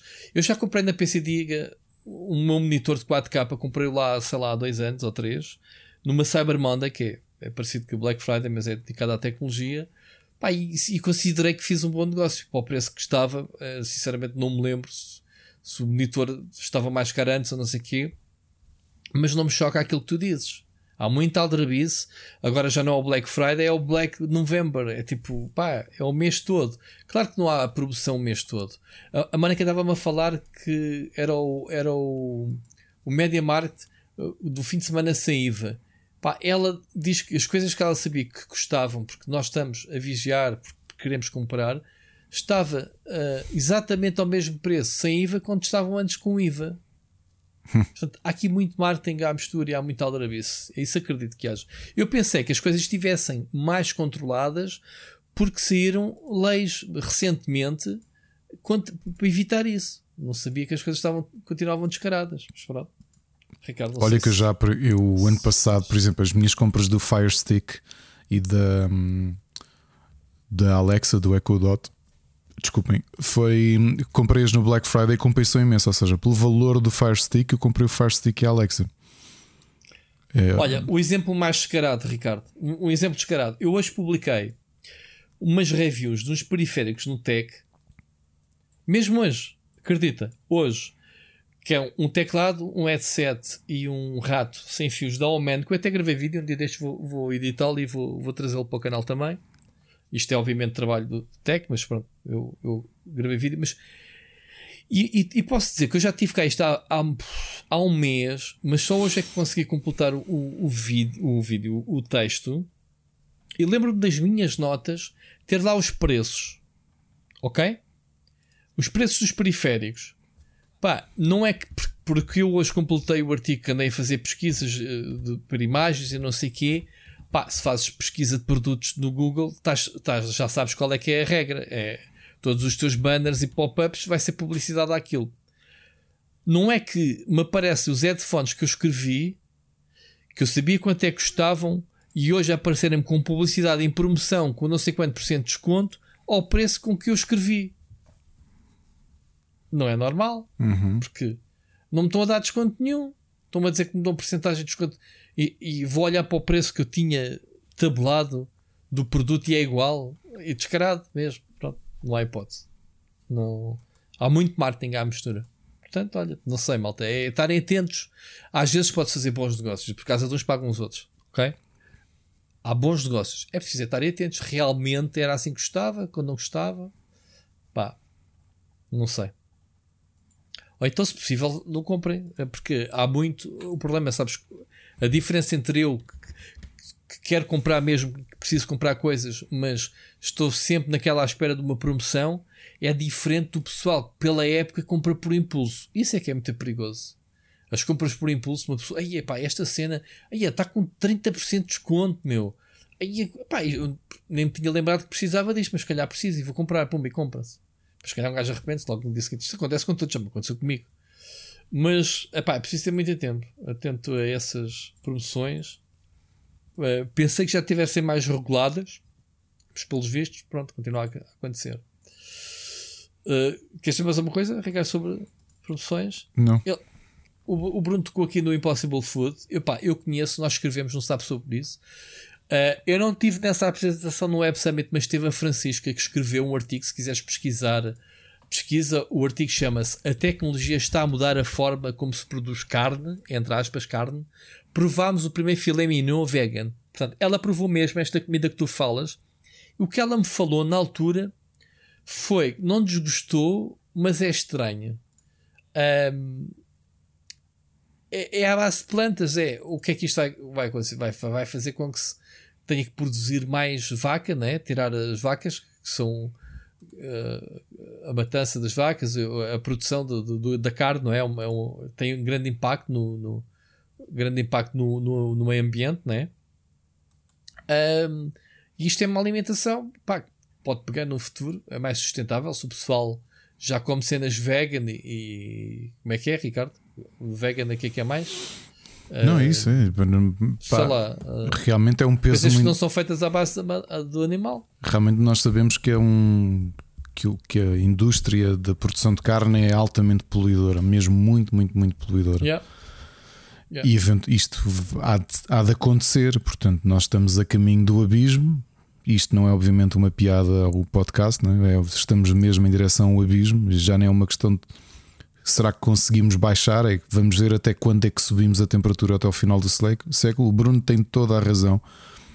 Eu tento, eu estou-me a arrepiar agora porque quando me ponho a pensar nisto, não é por mim, e é uma coisa que tu és pai começas a relativizar tudo na perspectiva de um, deixas, né? Para, eu, que, que raio de planeta é que tu deixas? Uh, que eu acho que é um bocado. Há, maior, há muita gente. No outro dia lia, li um artigo no New Yorker que era a perspectiva inversa, que é como é que tu vês, por causa do COP26, COP26, de veres que muita gente, não é? Milionários dos dias de hoje que se estão um pouco borrifando porque a ideia é who cares, a minha vida é agora vou fazer o máximo de dinheiro possível, quem vier a seguir que feche a porta.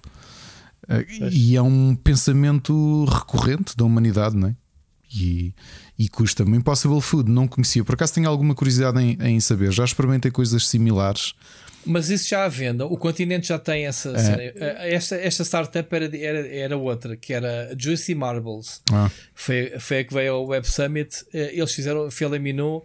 Pá, eles dizem, eles, o, o, há uns que fazem, um, ehm, fazem técnicas de carne prensada, ou o que é que é, ou, como, é que, como é que é que eles dizem aqui? Um, ele, ele não revelou o processo, que é o segredo deles, ok? Um, mas dizem que isto é, é à base de soja.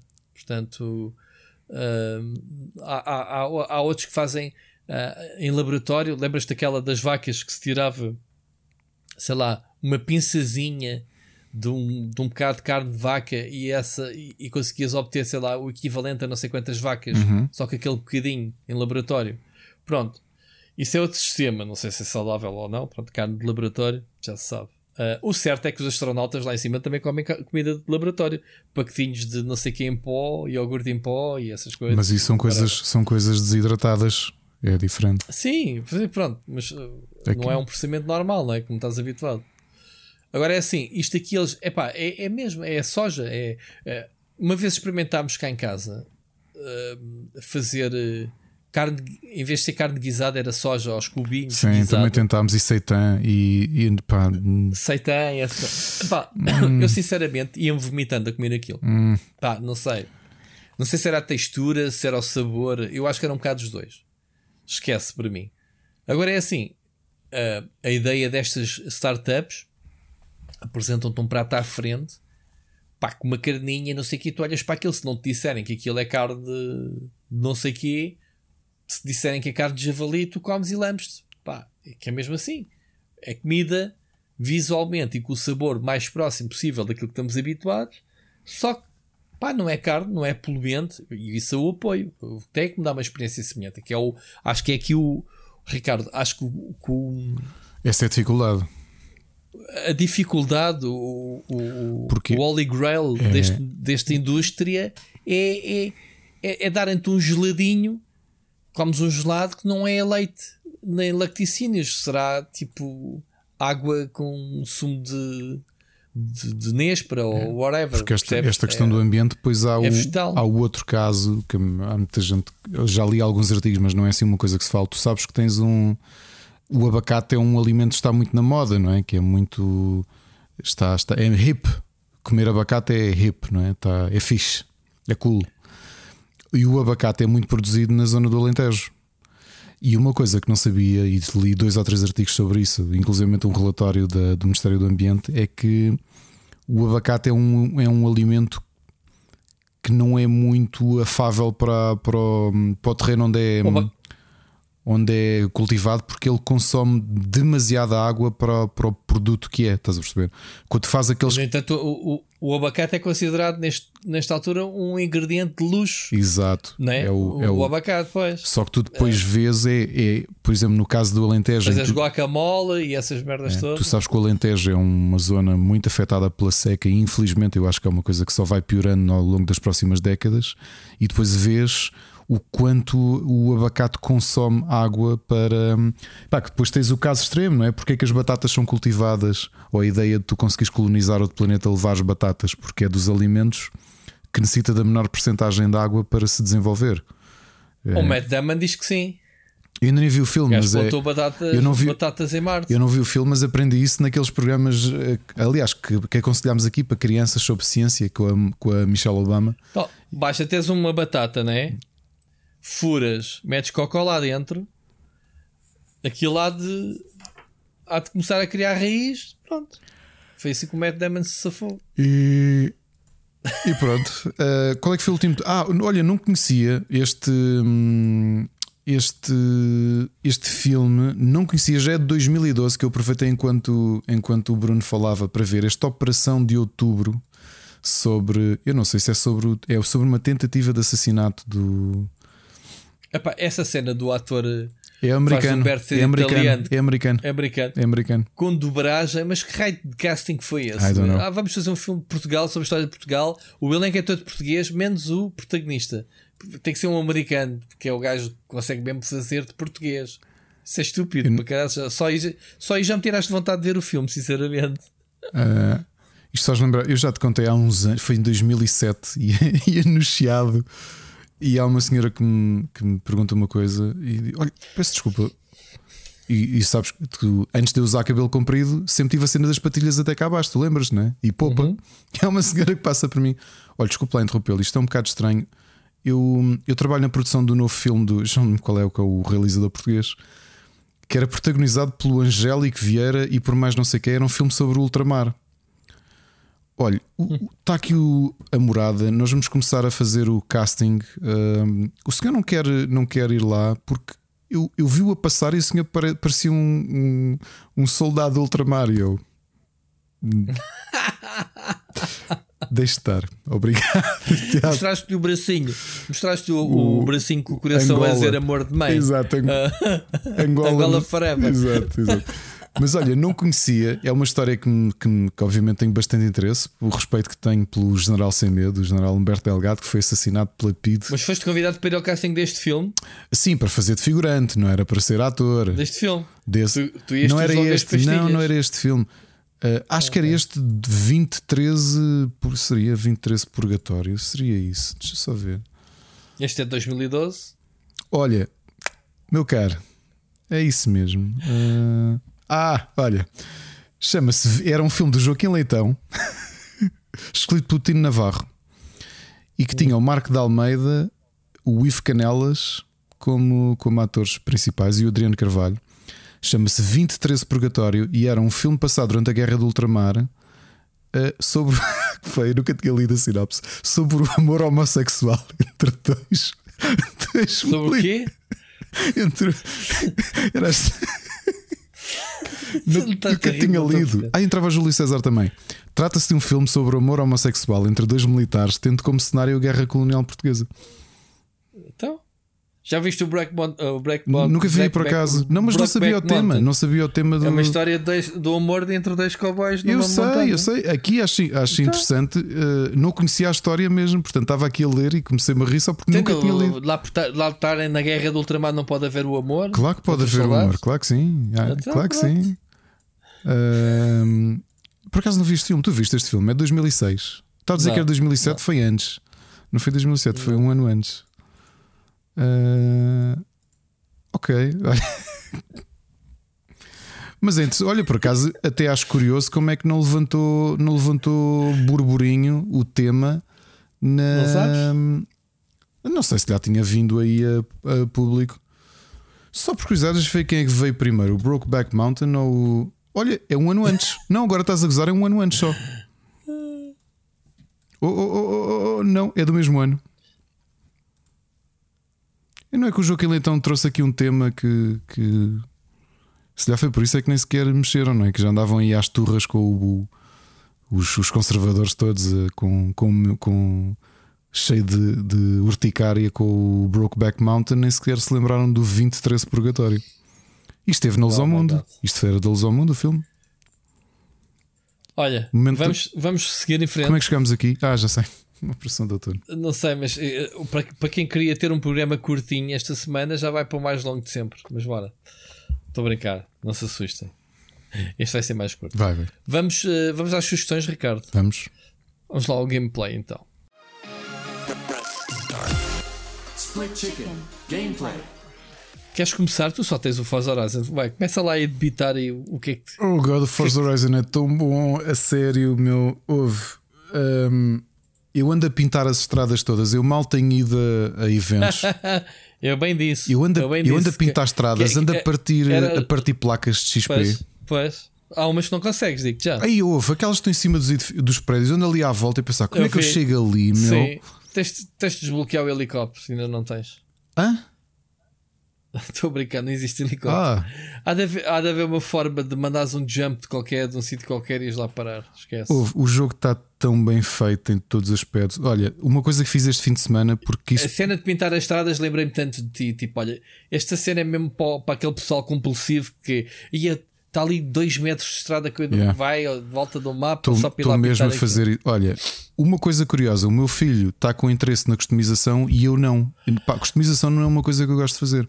E por exemplo, eu sei que o Machado, quando jogou o 4, ele. ele Tens o tuning e isso, tudo tem. O Machado acho que foi a pessoa que eu conheci que mais horas jogou no, no, no 4 e havia uma altura que ele andava a reproduzir carros conhecidos e, e Transformers. Andava Ah, estás a falar dos vinis. dos vinis, pintura e não sei o Ah, quê. ok. Pronto, essa parte. É, e tens na net, isso podes partilhar entre a malta. Isso também gostei muito. Gostei muito dessa cena de, de simplesmente encontrar. Olha, uma, Mas já havia no anterior desse. eu- este é o, primeiro, Isso. é o primeiro Forza que eu jogo. Ah, ok, ok.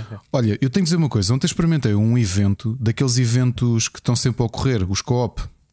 Que são. Sim, sim, sim. Eu, eu, Isso é novidade. eu olhei para aquilo e senti São que aquilo eram minigames. raids. Ok. Tipo raids Sim, da MMO. Um, um evento público. Que é Um evento público. Agora toda a gente tem de Está a acontecer contribuir ali pa- qualquer para coisa. fazer X mil pontos ou um milhão de pontos. Exatamente. Olha, Rui, É muita gente. adorei essas missões. Adorei mesmo. Mesmo, mesmo, mesmo, mesmo. Do ponto de vista de controle, os carros estão fenomenais, meu. Uh, visualmente o jogo é lindo e eu não tenho, uma, um, não tenho 4K como tu, mas digo-te só na resolução que eu tenho: o jogo é lindo. É É pá, viste o que é que o YouTube me fez ao vídeo? Vive, eu estou tão, tão chateado, meu. Fogo. Olha, achei o vídeo, achei o jogo deslumbrante. Aliás, está a fazer aqui um teste. Tu, tu estás a ver a configuração da minha sala, não é? A Ana estava ali à mesa a, a- a ver uma série, tinha acabado de beber café, estava a ver uma série, eu estava aqui a jogar. Aliás, o, o meu filho é que estava a jogar. E eu chamei a atenção, Ana, olha aqui, Epá, é que viste aquilo parecia filmagem, meu. A Ana estava a ver ali da sala. Tinha- Isso parece filmagem. Tinhas os detalhes todos ativados, tu jogaste no Steam, não é? No PC. Joguei, sim, exato. Epá, houve. É impressionante, Rui. É mesmo, mesmo impressionante. Uh, a fluidez E- do e- e nem- jogo. E nem sequer eu joguei, nem sequer tive, eu não pude jogar com o Ray Tracing ligado para ter 60 frames. Portanto, o jogo ainda consegue ser mais bonito Pois. se tu optares pela, pela pronto, jogares a 30 frames, pá, só que num jogo como o Forza, estar a jogar a menos que 60 frames é. tipo, é Olha, olha, O Rui, é tão rápido. Que coisas que eu gostei. Um, a parte de interação foi interessante. O Forza Link de teres os jogadores Uhum. que. Uma coisa que eu gostei, novamente, quem está a ouvir deve pensar: yeah, este gajo está aqui a falar de coisas que sempre existiram. Isto é a primeira vez que eu jogo Sim. Forza, ok? Uh, tu vês outros jogadores e quando passas por eles, tu não chocas com eles, eles são fantasmas. Tu interages se carregares no X e podes Sim, propor sim. qualquer coisa, podes convidar a malta para fazer eventos contigo. É, Cheguei a apanhar malta tipo higiene a jogar, tipo eu a ao gajo, gajo é, é, nada. Yeah. Eu Só, só quando entras para o grupo deles é que, é que passas a estar fisicamente com no eles. convoy, não é? Tu- Quando estás no convoy. Sim, Yeah. tu podes fazer o convoio, que é tipo um gangue de carros, vão para qualquer lado. Epá, eu como, quando, quando, te- quando testei o jogo não via assim muita malta a jogar, ainda me tentei juntar a alguns eventos públicos, pá, mas o tempo de loading, de espera, de loading, desculpa, de, de espera era muito grande Pois. e não tinha paciência para estar à espera da malta. Houve coisas que eu gostei mais do. do... Epá, eu só tenho coisas boas a dizer sobre o Forza. Os carros em si, os carros, Os carros assim são deliciosos. A parte do- dos, são- do- dos estábulos. o colecionismo. Adorei a cena dos Os- estábulos de encontrar os, os carros. É, sim, isso também já, já havia nos Os carros é. abandonados, cheios de ferrugem e com as peças É. todas para. Oh, Rui, explica-me lá aqui uma coisa. Novamente, eu sou. A, a novidade é que tens, acho eu que a novidade tens storylines relacionadas com pequenas storylines, vá, ligadas com esse tema, por exemplo, o Karoshi e não sei o quê. Eu sou novo nisto, Diz. portanto, eu encontrei um carro, mas ele não fica logo disponível, ele fica em reparação, não é? E só depois é que eu recebi um pop-up a dizer o Ele- Ferrari não sei o que está disponível para tu Ele usar. diz tempo. É, ele dá-te o exemplo do primeiro Karoshi, és tu que vais lá de caminhão e mostra-te o processo que é a recuperação essa storyline. Ah, então não fiz isso. Isso- É porque não fizeste o do Karoshi, tens que encontrar o Karoshi. eu já encontrei cinco estábulos. Lá está, como, eu, Ah. como eu ando a, a pintar o mapa. eh, Sim, e depois ficam disponíveis passado um tempo. É, é, o Karoshi é uma espécie de tutorial que, que te vai Ai. introduzir à atividade de- dos, dos bards. É uma storyline. O primeiro, quando o Karoshi, tens que levá-lo tudo de caminhão ao sítio e depois ele vai recebendo upgrades. Olha, É vou citar o meu filho Sim. mais velho. Eu achei piada porque ele estava aqui a jogar. Eu estava ali a acabar de beber café no domingo. E ele diz-me assim: É pai, pai, sempre quis jogar assim um jogo de corridas em mundo aberto. E eu, hã? É, é, dizias ao puto, cresce puto, tinhas uma cena chamada Burnout Paradise. Este jogo Nunca vai buscar joguei, eu tanto nunca do joguei. Burnout Paradise. Ah, não jogaste? Não, não, Ah, não, então, não joguei. Esquece. Este jogo está sempre a pontuar tudo o que tu fazes, o open Sim, world, adorei. atividades em todo lado. Adorei. O Burnout Paradise é muito. eu, eh, aliás, eu, eu fiz essa referência e já, já vi essa referência em outros lados. Aliás, eu digo-te É uma coisa, oh, Rui, tu estavas aqui a dizer essa do tutorial. Eu acho que estou com um problema, que é o que acontece. Olha, como aconteceu no Skyrim, que eu joguei 95 horas antes de fazer a primeira missão. Quero ir lá falar com o O rei. jogo dá a liberdade para É- fazeres o que quiseres. Onde Eu, eu quiseres. simples, estás a ver aqueles stamps que tu ganhas no passaporte? Eu fui avançando e subindo nível e fui simplesmente avançando esses eventos. Yep. E não Yep. e estou no primeiro capítulo e não sei quantas horas é que tenho. Tenho montes de carros, estou em nível 29, acho eu. Não, não, não tens ordem, tu vais desbloqueando outras áreas e vão-te continuando a aparecer. eh, ou seja, a minha tática para jogar Forza não é assim. Começa a corrida num lado, vou ter o outro. No sítio onde eu cheguei, o que é que há aqui para fazer? Vou fazer. E o jogo vai-me levando pelo mapa assim. Eu não ando, eu- eu não jogo este, o Forza, ou não joguei este Forza como um Assassin's Creed, que é ok, tenho aqui esta torre que abri, abri-se aqui essas atividades, eu só vou sair daqui quando fizer isto tudo. O Forza não, mas é um jogo de estrada, leva-te para onde tiveres que ir. Pá, e e depois tens aquelas, aquelas. Já apanhaste as corridas que é o Mammoth, o Juggernaut, eh, o Atlas, aquelas que Não. têm nomes assim pesados. Não, não, não. São provas que demoram pá, uns 15 minutos. 15 minutos, sem brincadeiras, de dias de um ponto A a B. Imagina o que é tu manteres a concentração ir em primeiro lugar 15 minutos, provas bem da grandes. Há de apanhar. Se tem nomes assim de. Tu vês pelo nome, o, nome de, o nome das provas, chama-se tipo uh, Mamute, e coisas assim que tenham a ver com, com grandeza. Uh, epá, sim, e é o que tu dizes. É um, para mim, estou diretamente na lista do- dos melhores do ano. Eu, eu no outro dia li uma jogo frase, de carros. li alguém dizer um, tweet que eu, eu fiquei a pensar nele e é verdade. Ah, é um bocado inglório, de uma certa forma, um jogo como a Forza Horizon que é brilhante. Tudo aquilo que faz, faz muito bem, mas não é um género que facilmente alguém diga isto é um GOTY. Pois, eu vou dizer. Que é, Posso já aqui dar spoiler, está na minha lista de gotis. que é tu de repente olhares e dizer assim: pá, yeah, isto é um jogo de carros, um jogo de desporto, ser o melhor jogo do ano Não é inventa a roda, atenção, não inventa a roda. Quem jogou o anterior ah, ah, vai notar. Agora, este jogo é estupidamente divertido do início ao fim. É, é um sandbox de carros que tu, como o teu filho diz, queres desde sempre. Se tens um carro e apetece ir dar saltos. Opa, e, e fazer corta, corta. Tu andaste a pintar as estradas, eu caguei para as estradas. Eu ir de ponto A a Ah, B também ia faço, direto. sim, claro. Ia saltos pelas montanhas, patavam Claro. contra as árvores. Que, que divertido, meu. Que divertido. As corridas É assim muito tão divertido. espetaculares, o controle dos carros. Eh, eu- Sim, eu- isso, isso eles sabem fazer, já, já têm muita experiência para trás. Agora, o que me deixa muito curioso é perceber o que é que estes tipos vão fazer com, com o Fable.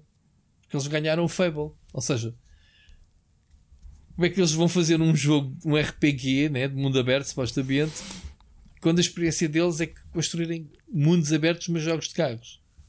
Estás a ver? Não sei, pá. A realidade é que o, o- a atenção ao Tem detalhe, a atenção ao detalhe está tão bem feita, pá, está tudo Pois tão. E eh, tens os tempestades, tens uh, os furacões, o vento. Ele já no jogo anterior, eh, o show-off deles foi as passagens das estações do, do, do ano. Uhum. O, a neve, o sol, a chuva, pronto, eh, a bater nos- no, no para-brisas. Eu tenho um grande respeito para Foi- Playground depois de ter jogado isto, mesmo. Sim, tenho mesmo, sim, mesmo. sim. E olha, agora percebo aquilo que o Machado andou antes a Eles dizer bons, sobre o Forza. eu, eu, eu tornei-me, conquistaram-me, ou seja, a partir de agora, daqui a uns anos, bons anos, quando estiver anunciado o 6, vai ser daqueles que eu vou ficar a- automaticamente. Mas agora tens, tu tens, sabes que isso vem em dois eh, flavors, ou seja, eles, esta é a versão arcade do jogo. Tu tens o Forza, simulador. o Forza Forza que é mais Motorsport. simulador. Hum, Forza Motorsport. hum, acho que não é mais a tua onda. não. É Eu, da Turn 10. eu sempre, eu sempre gostei do, eu sempre gostei, mesmo jogos de carros. Eu joguei muitos jogos de carros, mas era sempre nesta onda arcade, Pronto. percebes? O, o que o Playground Games conseguiu fazer com a Forza Horizon foi mostrar que às vezes ser um, um jogo um jogo mais divertido consegue ser melhor que um jogo realista. Tanto que já não ouves falar do Forza Motorsports há uns anos. Também não sei quanto tempo é que eles demoram a fazer um jogo muito mais simulado, mais pronto.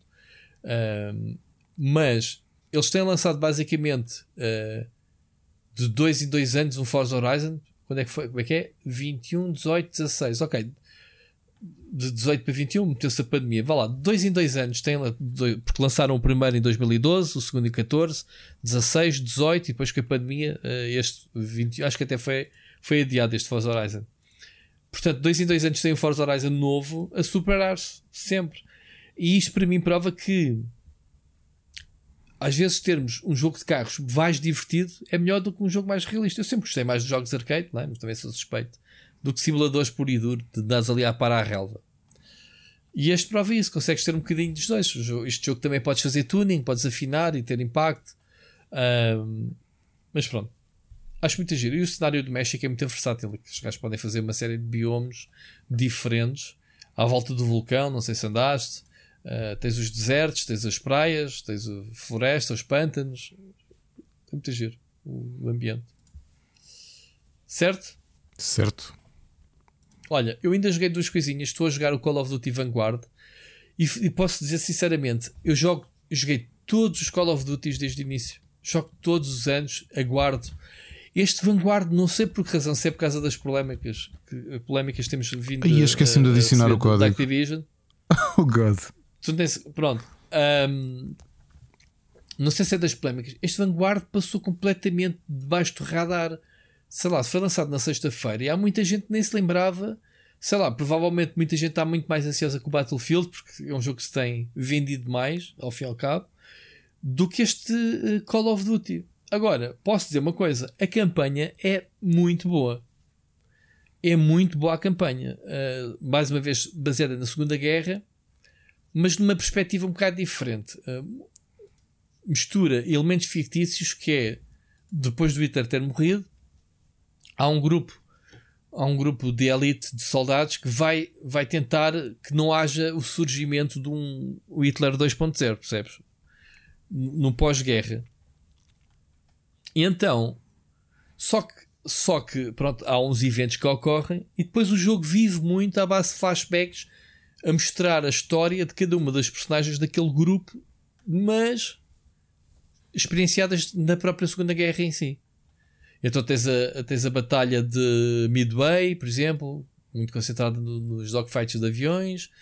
Tens, eh, sei lá, campanha na, na, na Líbia e depois no Egito, foi a missão onde eu fiquei. Epá, e tens vários sítios onde se passaram. Epá, é muita gente estupidamente bonito. Pá, um dos FPS mais bonitos que eu já vi, lá está. Já nota-se que o ano passado foi lançado para as duas gerações, este ano também, mas nota-se que foi um jogo claramente trabalhado para esta nova geração. O jogo é estupidamente detalhado. Provavelmente as cutscenes deste Call... repara, estou a falar num Call of Duty, não estou a falar num Final Fantasy, uma coisa. Provavelmente tem das melhores uh, expressões faciais de capturas que eu vi num jogo nos últimos anos provavelmente o melhor. É mesmo bom, ok? E depois outra coisa curiosa é que a campanha é jogada em forma de filme. Não tens os briefings como tinhas antigamente. Estás a ver? Não tens aquelas paragens. O jogo é um filme autêntico. Não tem paragens, cutscene de gameplay, cutscene de gameplay, do início até ao fim. Portanto, surpreendeu bastante a campanha porque não, não é que tivesse baixas, baixas uh, expectativas para o jogo, porque pá, eu, eu, normalmente gosto de todos os Call of Duty, mas este, uh, por não se ter falado muito dele, a única coisa que sabia que pronto, era sobre a Segunda Guerra Mundial e um bocadinho deste, desta sinopse que eu te disse, não sabia nada do jogo e surpreendeu-me por causa disso. Ricardo, não sei se ficaste com vontade agora de ativar o código sim, ou não. Sim. Espero que ao menos tenha. Pronto, estavas naquela dúvida se havias de ativar o código não, ou não. Não, foi mesmo por me esquecer dele. Uh, não, mas eu, eu, como influencer, eu, eu decido se, se te influencio ou não entre ativares o código ou não. Aqueles tipo 30 segundos que tu perdes. Ok, obrigado. Eu podia ter poupado de trabalho, pronto. Fiquei naquela. Outro jogo, já falei do Lost Ark, uh, que queria já. jogar, joguei 10 uhum. minutos. Epá, é experiência Diablo, é muito fixe, obviamente, na, uh, Diablo no gameplay, mas com uma proporção de MMO muito grande. O jogo acho que é muito grande em termos de mapas, tem muita classe, muita coisa fixe. Eu acho Diz que lá, vai ser o Lost Ark é brutal. Diablo no gameplay e um senhor na cama. É exatamente, hum. completamente. Muito bom. Muito bem, vamos uh, recomendações Oh, finais. oh, Rui, de deixa-me só perguntar-te uma coisa: qual é que é o plano para o lançamento final do Lost Ark? Já existe ou, ou é to be disclosed? O plano final. Então, o jogo vai ser lançado no início de 2022 no Ocidente pela Amazon. Comprou os direitos Hum, para trazer o jogo para cá. ok. O jogo já está disponível na Coreia para aí há dois anos. Tanto que o Mocas dizia: Ah, não sei que o jogo já tem uns anos, tem dois ou três anos e continua bonito. E, ah, mas, tipo, o Diablo 3 também continua bem da bonito e tem 10 anos. Né? Este tipo de jogos isométricos conseguem-se. Os jogos conseguem manter-se e envelhecer bem, percebes? E este jogo nem sequer está velho, quer dizer, dois anos. O jogo não é nada, quer dizer, estamos a falar de um, daqueles MMOs coreanos. Há montes de MMOs que chegam cá a passar também 2 a 3 anos, não é? Sim, sim, sim, sim. Este é mais um deles. Só por dizer que tem aquela perspectiva isométrica, tipo Diablo. Pronto. Sim, tem muito bom aspecto. O, o- se bem me lembro, o Black Desert também é, é asiático, não é? É da Cacau Games Sim. e depois é que foi Sim, o localizado. problema do Black Desert, o Black Desert é muito lindo, era muito lindo quando cá chegou eu joguei, mas eh, tem aquelas mecânicas típicas eh, sul-coreanas de, de, de MMOs asiáticos que é choca um bocadinho. O Guild Wars anda ali como, como foi feito eh, misto, né? O jogo tem de, de estúdios amer- americanos, como tem dinheiro da net. eh, Tem, tem dinheiro, fã, mas A- é Arena a, Net, a produção é toda americana. A produção é americana, mas tem, mas tem algumas. Sim, a Mas- NC mas Soft tem é ali- coreana. A NC Soft, exatamente, era isso que eu queria. A ArenaNet, produtora, a NC Soft, editora. Não sofre tanto com, com esse problema. Este aqui, é, é- este, este nota-se que tem os tiques de coreano, sim. Vai ter mais tiques quando tu começares a, a perceber o que é que tu precisas para continuar a jogar, porque é o jogo free to play. Vais ter que comprar provavelmente espaço de inventário, umas coisitas assim. Ahm, Nota-se que tem tiques coreanos, yeah, de, de MMO coreano, mas pá, papa-se bem. Ah, papa-se bem que o jogo, o jogo tem classes, pá, graficamente é lindíssimo este jogo. Sempre, sempre foi. Eu ando obcecado com este jogo pá, há dois ou três anos, desde que ele saiu no no coisa. Depois havia aí uma beta russa já há muito tempo, e agora pronto, saiu a beta, beta ocidental, que é o que a gente está agora a experimentar. Mas se tiveres a oportunidade, experimenta, Ricardo, vais curtir bem. Mas pronto. Vamos às recomendações? Ah, vou-te só dar uma, uma, uma recomendação. Desculpa, ela- isto é o problema de eu não ter tempo para me sentar aqui. O, saiu na sexta-feira no Apple Arcade mais um Clash Royale. eh, não, é, não é free to play, portanto é daqueles sem microtransações. Se há três semanas saiu do Star Wars, Lego Star Wars, que eu gostei muito, saiu na sexta um de Transformers.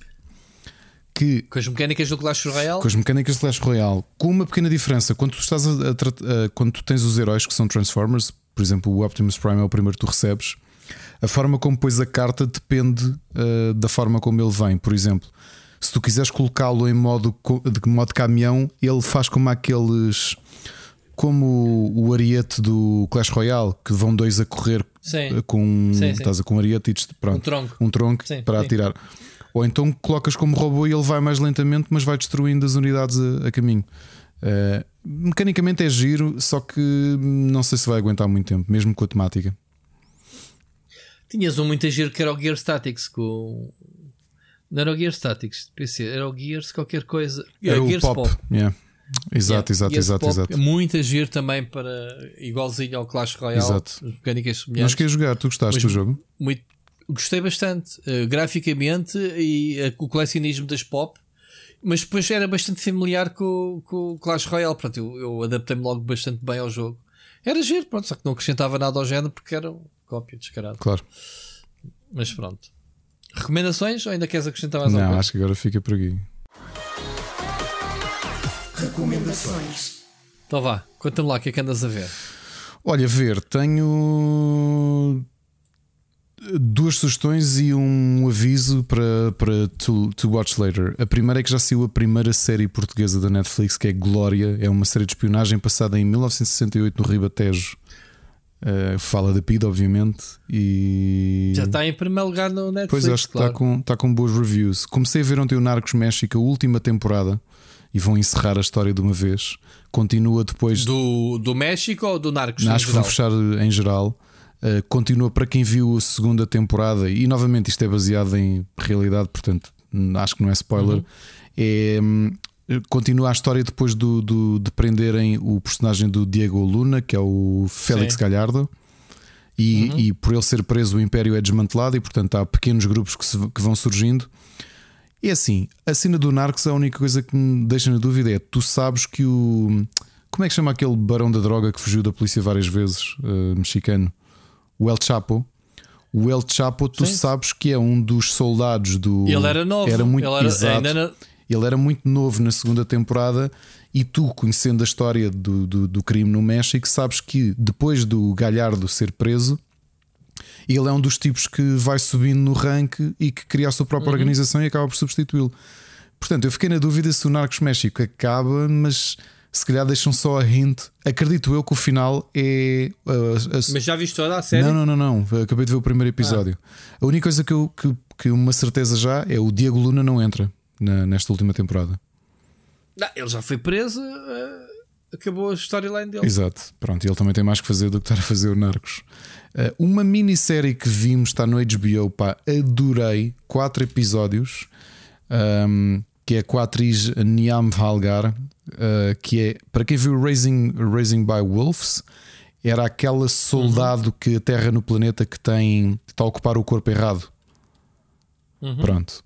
Ela é protagonista. O que é que é o Deceit? O Deceit é uma grande minissérie, tipicamente minissérie britânica, muito bem filmada. Epá, os- para mim, ninguém filma policiais como os, os britânicos. Ninguém. Malta da BBC e afins filma como ninguém. O que é que é o Deceit?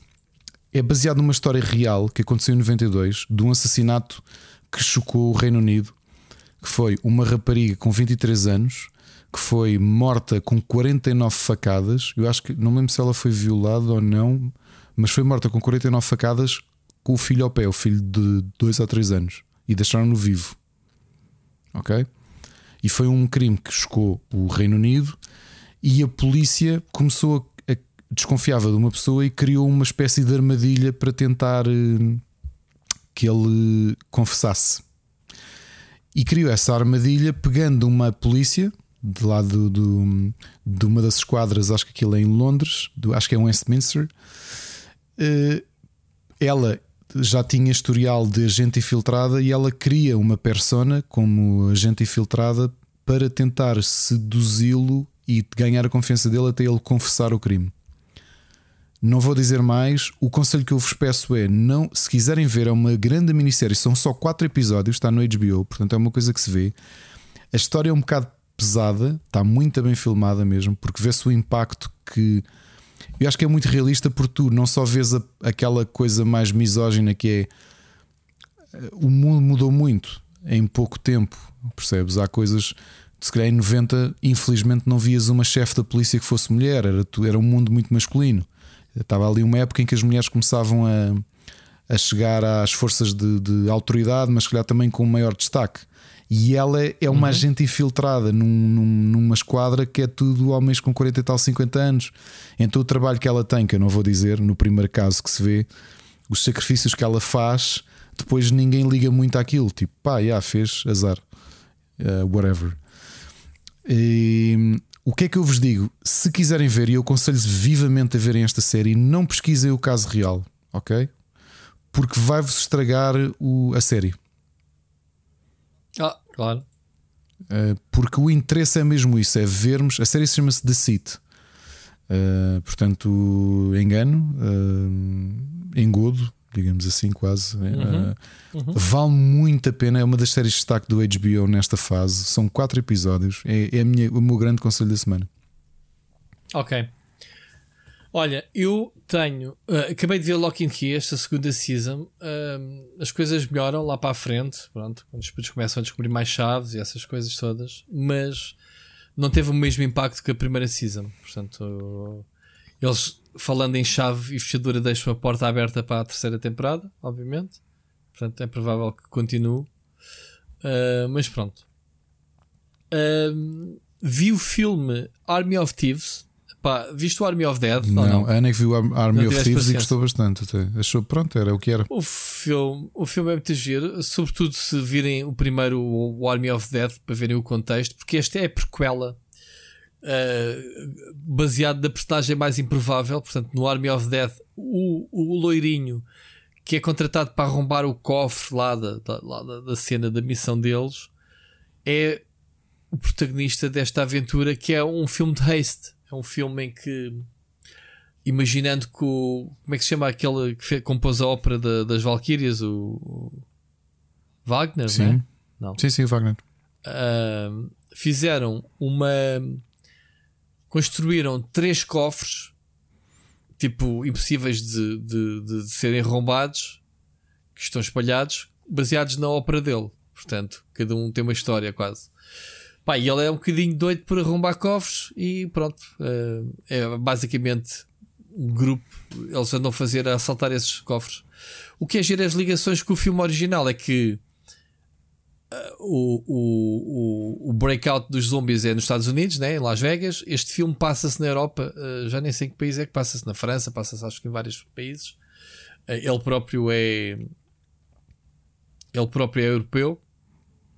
E ele vê nas notícias de, dos zombies eh, de, de, na televisão e não sei o quê. Há várias ligações com o filme, com o primeiro filme, só nisso. Portanto, mesmo sendo prequela, os eventos deste filme têm, uh, encaixam, encaixam no breakout que há nos Estados Unidos, porque o, o Army of Dead começa já, já está tudo. Quando começa a história propriamente dita, a história principal começa já com aquilo tudo lá, né? Com os zombies todos. E é muito girar a ligação, pá. E é um filme com um tom totalmente diferente. Tanto que eu depois, quando acabou este filme, comecei a, a meter o, o, Army of Dead. E, tipo, passado 5 minutos, ei, pá, desliga isso, não é? Vês um filme completamente chill, bem da e de repente estás a ver um filme de zombies. Ligação, só mesmo o Snyder para se lembrar destas coisas. Do, tá, tens aqui dois filmes, ok? Tens este que é de zombies e tens este que é de haste. Tipo, bota, bota que a perdigota, mas estão muito bem ligados os dois filmes. E acho que os planos agora passam por uma série de animação. Oh, mentira, já a sequela confirmada do Army of Dead 2 que eles até deixam alguns cliffhangers. E ao que parece, este projeto todo, isto já é um multiverso, né? agora tanta gente fala, é o novo universo do Snyder, que é criar uma, uma série animada. Lá está a Netflix a dar cartas para caraças com os filmes de animação, uh, e acho que vai ser também por aí. Muito giro, muito giro o, o filme, gostei bastante. Um, também vi, falando da animação da, da, Netflix, se esta semana o Arcane, yeah. portanto eu só vi o primeiro episódio, mas olha que uh, não, se conheceres o universo de League uhum. of Legends, aquilo é, tem 3 ou 4 personagens, tu deves saber melhor que eu. Uh, esta nova, muita gira, como é que se chama? A Jinx. A Jinx aparece, acho eu, porque este primeiro episódio as personagens são pequeninas ainda, portanto não tenho a certeza se, se, se vai chamar Jinx, mas tem, já li que tem duas ou três personagens que o nome eu pelo menos conheço das personagens. Agora, as animações em si são muito boas, pá. É um. Estes, estas animações que a Netflix tem trazido, como o, sei lá, como o Witcher, como o, sei lá, as adaptações né, de videojogos isso, e, outras, e outras coisas, têm feito coisas muito giras e este é mais um que vale a pena. Resta saber a história. Estavas-me um bocado a perguntar se era para os mais novos. Acho que não. Parece-me ser uma história bastante mais adulta. Aliás, eu li uma crítica qualquer que era eles a dizerem esta nova vaga de séries de animação para adultos. Como se agora, pronto, tivesse mesmo na moda, digamos assim. Uh, mas pronto, estou curioso para continuar a ver a história, achei muito gira. Uh, só também deixar aqui um reminder, já que tu falaste na Glória, eu falo no Dexter, portanto, o Big Boss chegou aí com o seu Dark Passenger. Uh, estou muito curioso para ver. Não sei se tu viste as anteriores. Uh, viste, Ricardo? O Dexter? Não, vi duas temporadas só. Olha, não sabes o que perdes. O Dexter é mesmo brutal. Uh, acabou muito a mal, muito contestado. Eles deram um final péssimo à personagem e, e, e pronto. Acabou muito a mal. E pá, não sei se esta série é um, entra na onda dos revivar séries antigas, né? ou se é para dar uh, o fim propício. Pá, o Michael C. Hall, né? o protagonista, também era um gajo que andava a ganhar, acho eu, um milhão de dólares por episódio. Uou. Portanto, barato não era, ele tornou-se um ator do caraças e acho chegou uma parte em que pá, era insustentável uh, alimentar este bicho. E então, não sei, pá, entretanto, o que é facto é que sem Dexter a carreira dele também se apagou. Não sei o que é que ele andou a fazer entretanto. Acho que apareceu, lembro-me de o ver num filme qualquer, mas pouco mais. Uh, e, e, achas que vale a pena este? Tu gostaste do resto? Eu não vi. Ah, não viste? Estás só no... Não, eu adorei. O Dexter é brutal. O final é, é, pá, é satisfatório. Uh, é satisfatório, pá, pá, porque tu não podes ter uma série em que tens um assassino em série, né?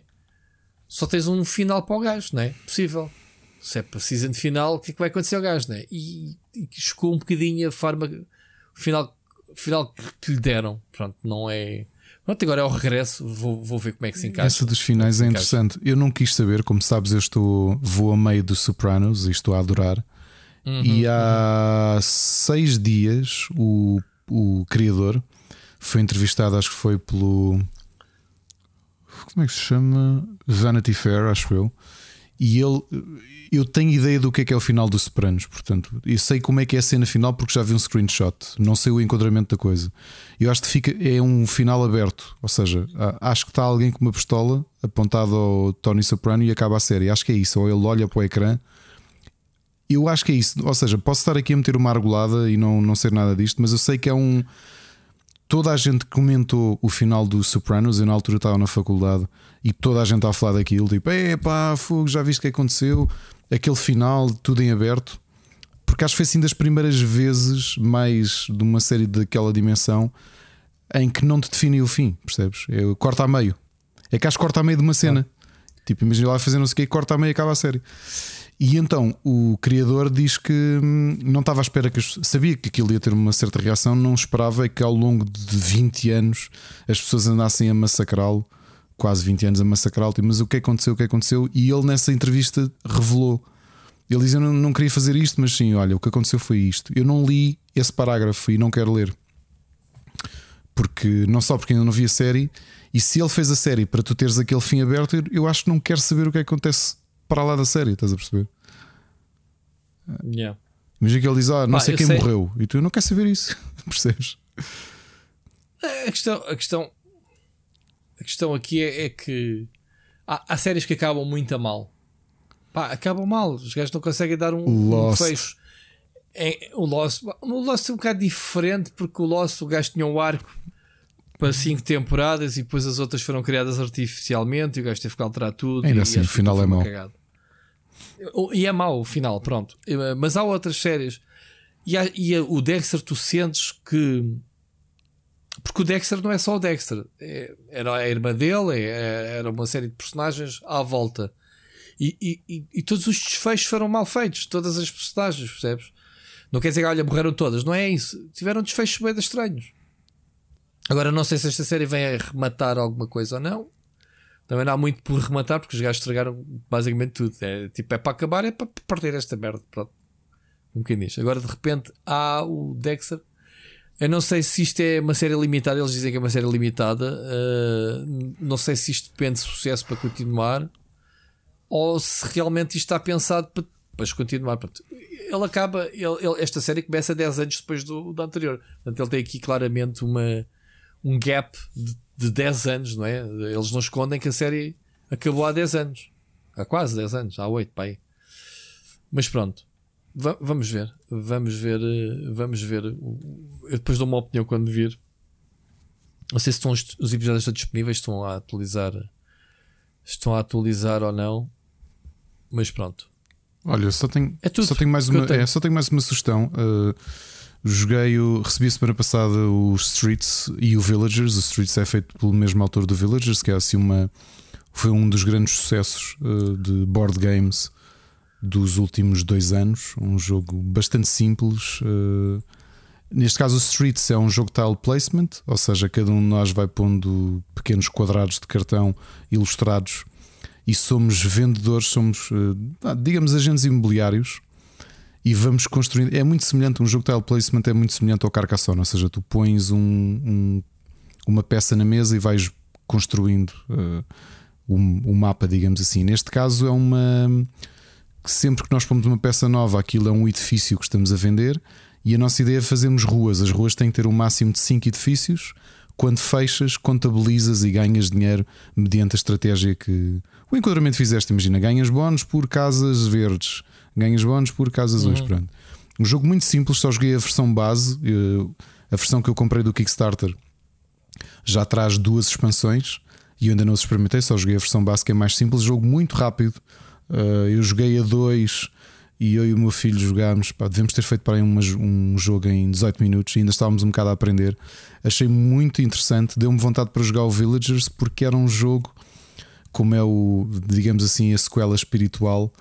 Uh, toda a gente diz que o Villagers é mesmo um grande, grande jogo e estou, continua nos tops de, de Board Game Geek. E este Streets acho que tem tudo para vir, vir a, a ter esse caminho. Eu acho que ele está a chegar às lojas, se é que não chegou já, porque eu sabia que eles iam entregar a, a malta do Kickstarter antes de porem o jogo à venda. Se o virem, eu acho que ele não há de ser muito caro e assim para um jogo simples, rápido de montar e de explicar, uh, pode ser uma, uma opção interessante. Ok. Muito bem, Ricardo, estamos conversados. um, esta um episódio semana. curtinho, 3 horas e 20, não é assim nada do outro mundo. Epá, eu desisto. Eu desisto. A culpa foi da malta hoje. Eu tinha mesmo isto muito curtinho. Para poderes descansar, que amanhã temos um dia. Amanhã, hoje, quem nos está a ouvir, um dia de trabalho muito grande. Mas pronto. Ricardo, um grande abraço. Um abraço. Ouvimos eh, amanhã Ouvimos, ou ah, depois, sim. para a semana. Isso, sempre. um abraço. um grande abraço. في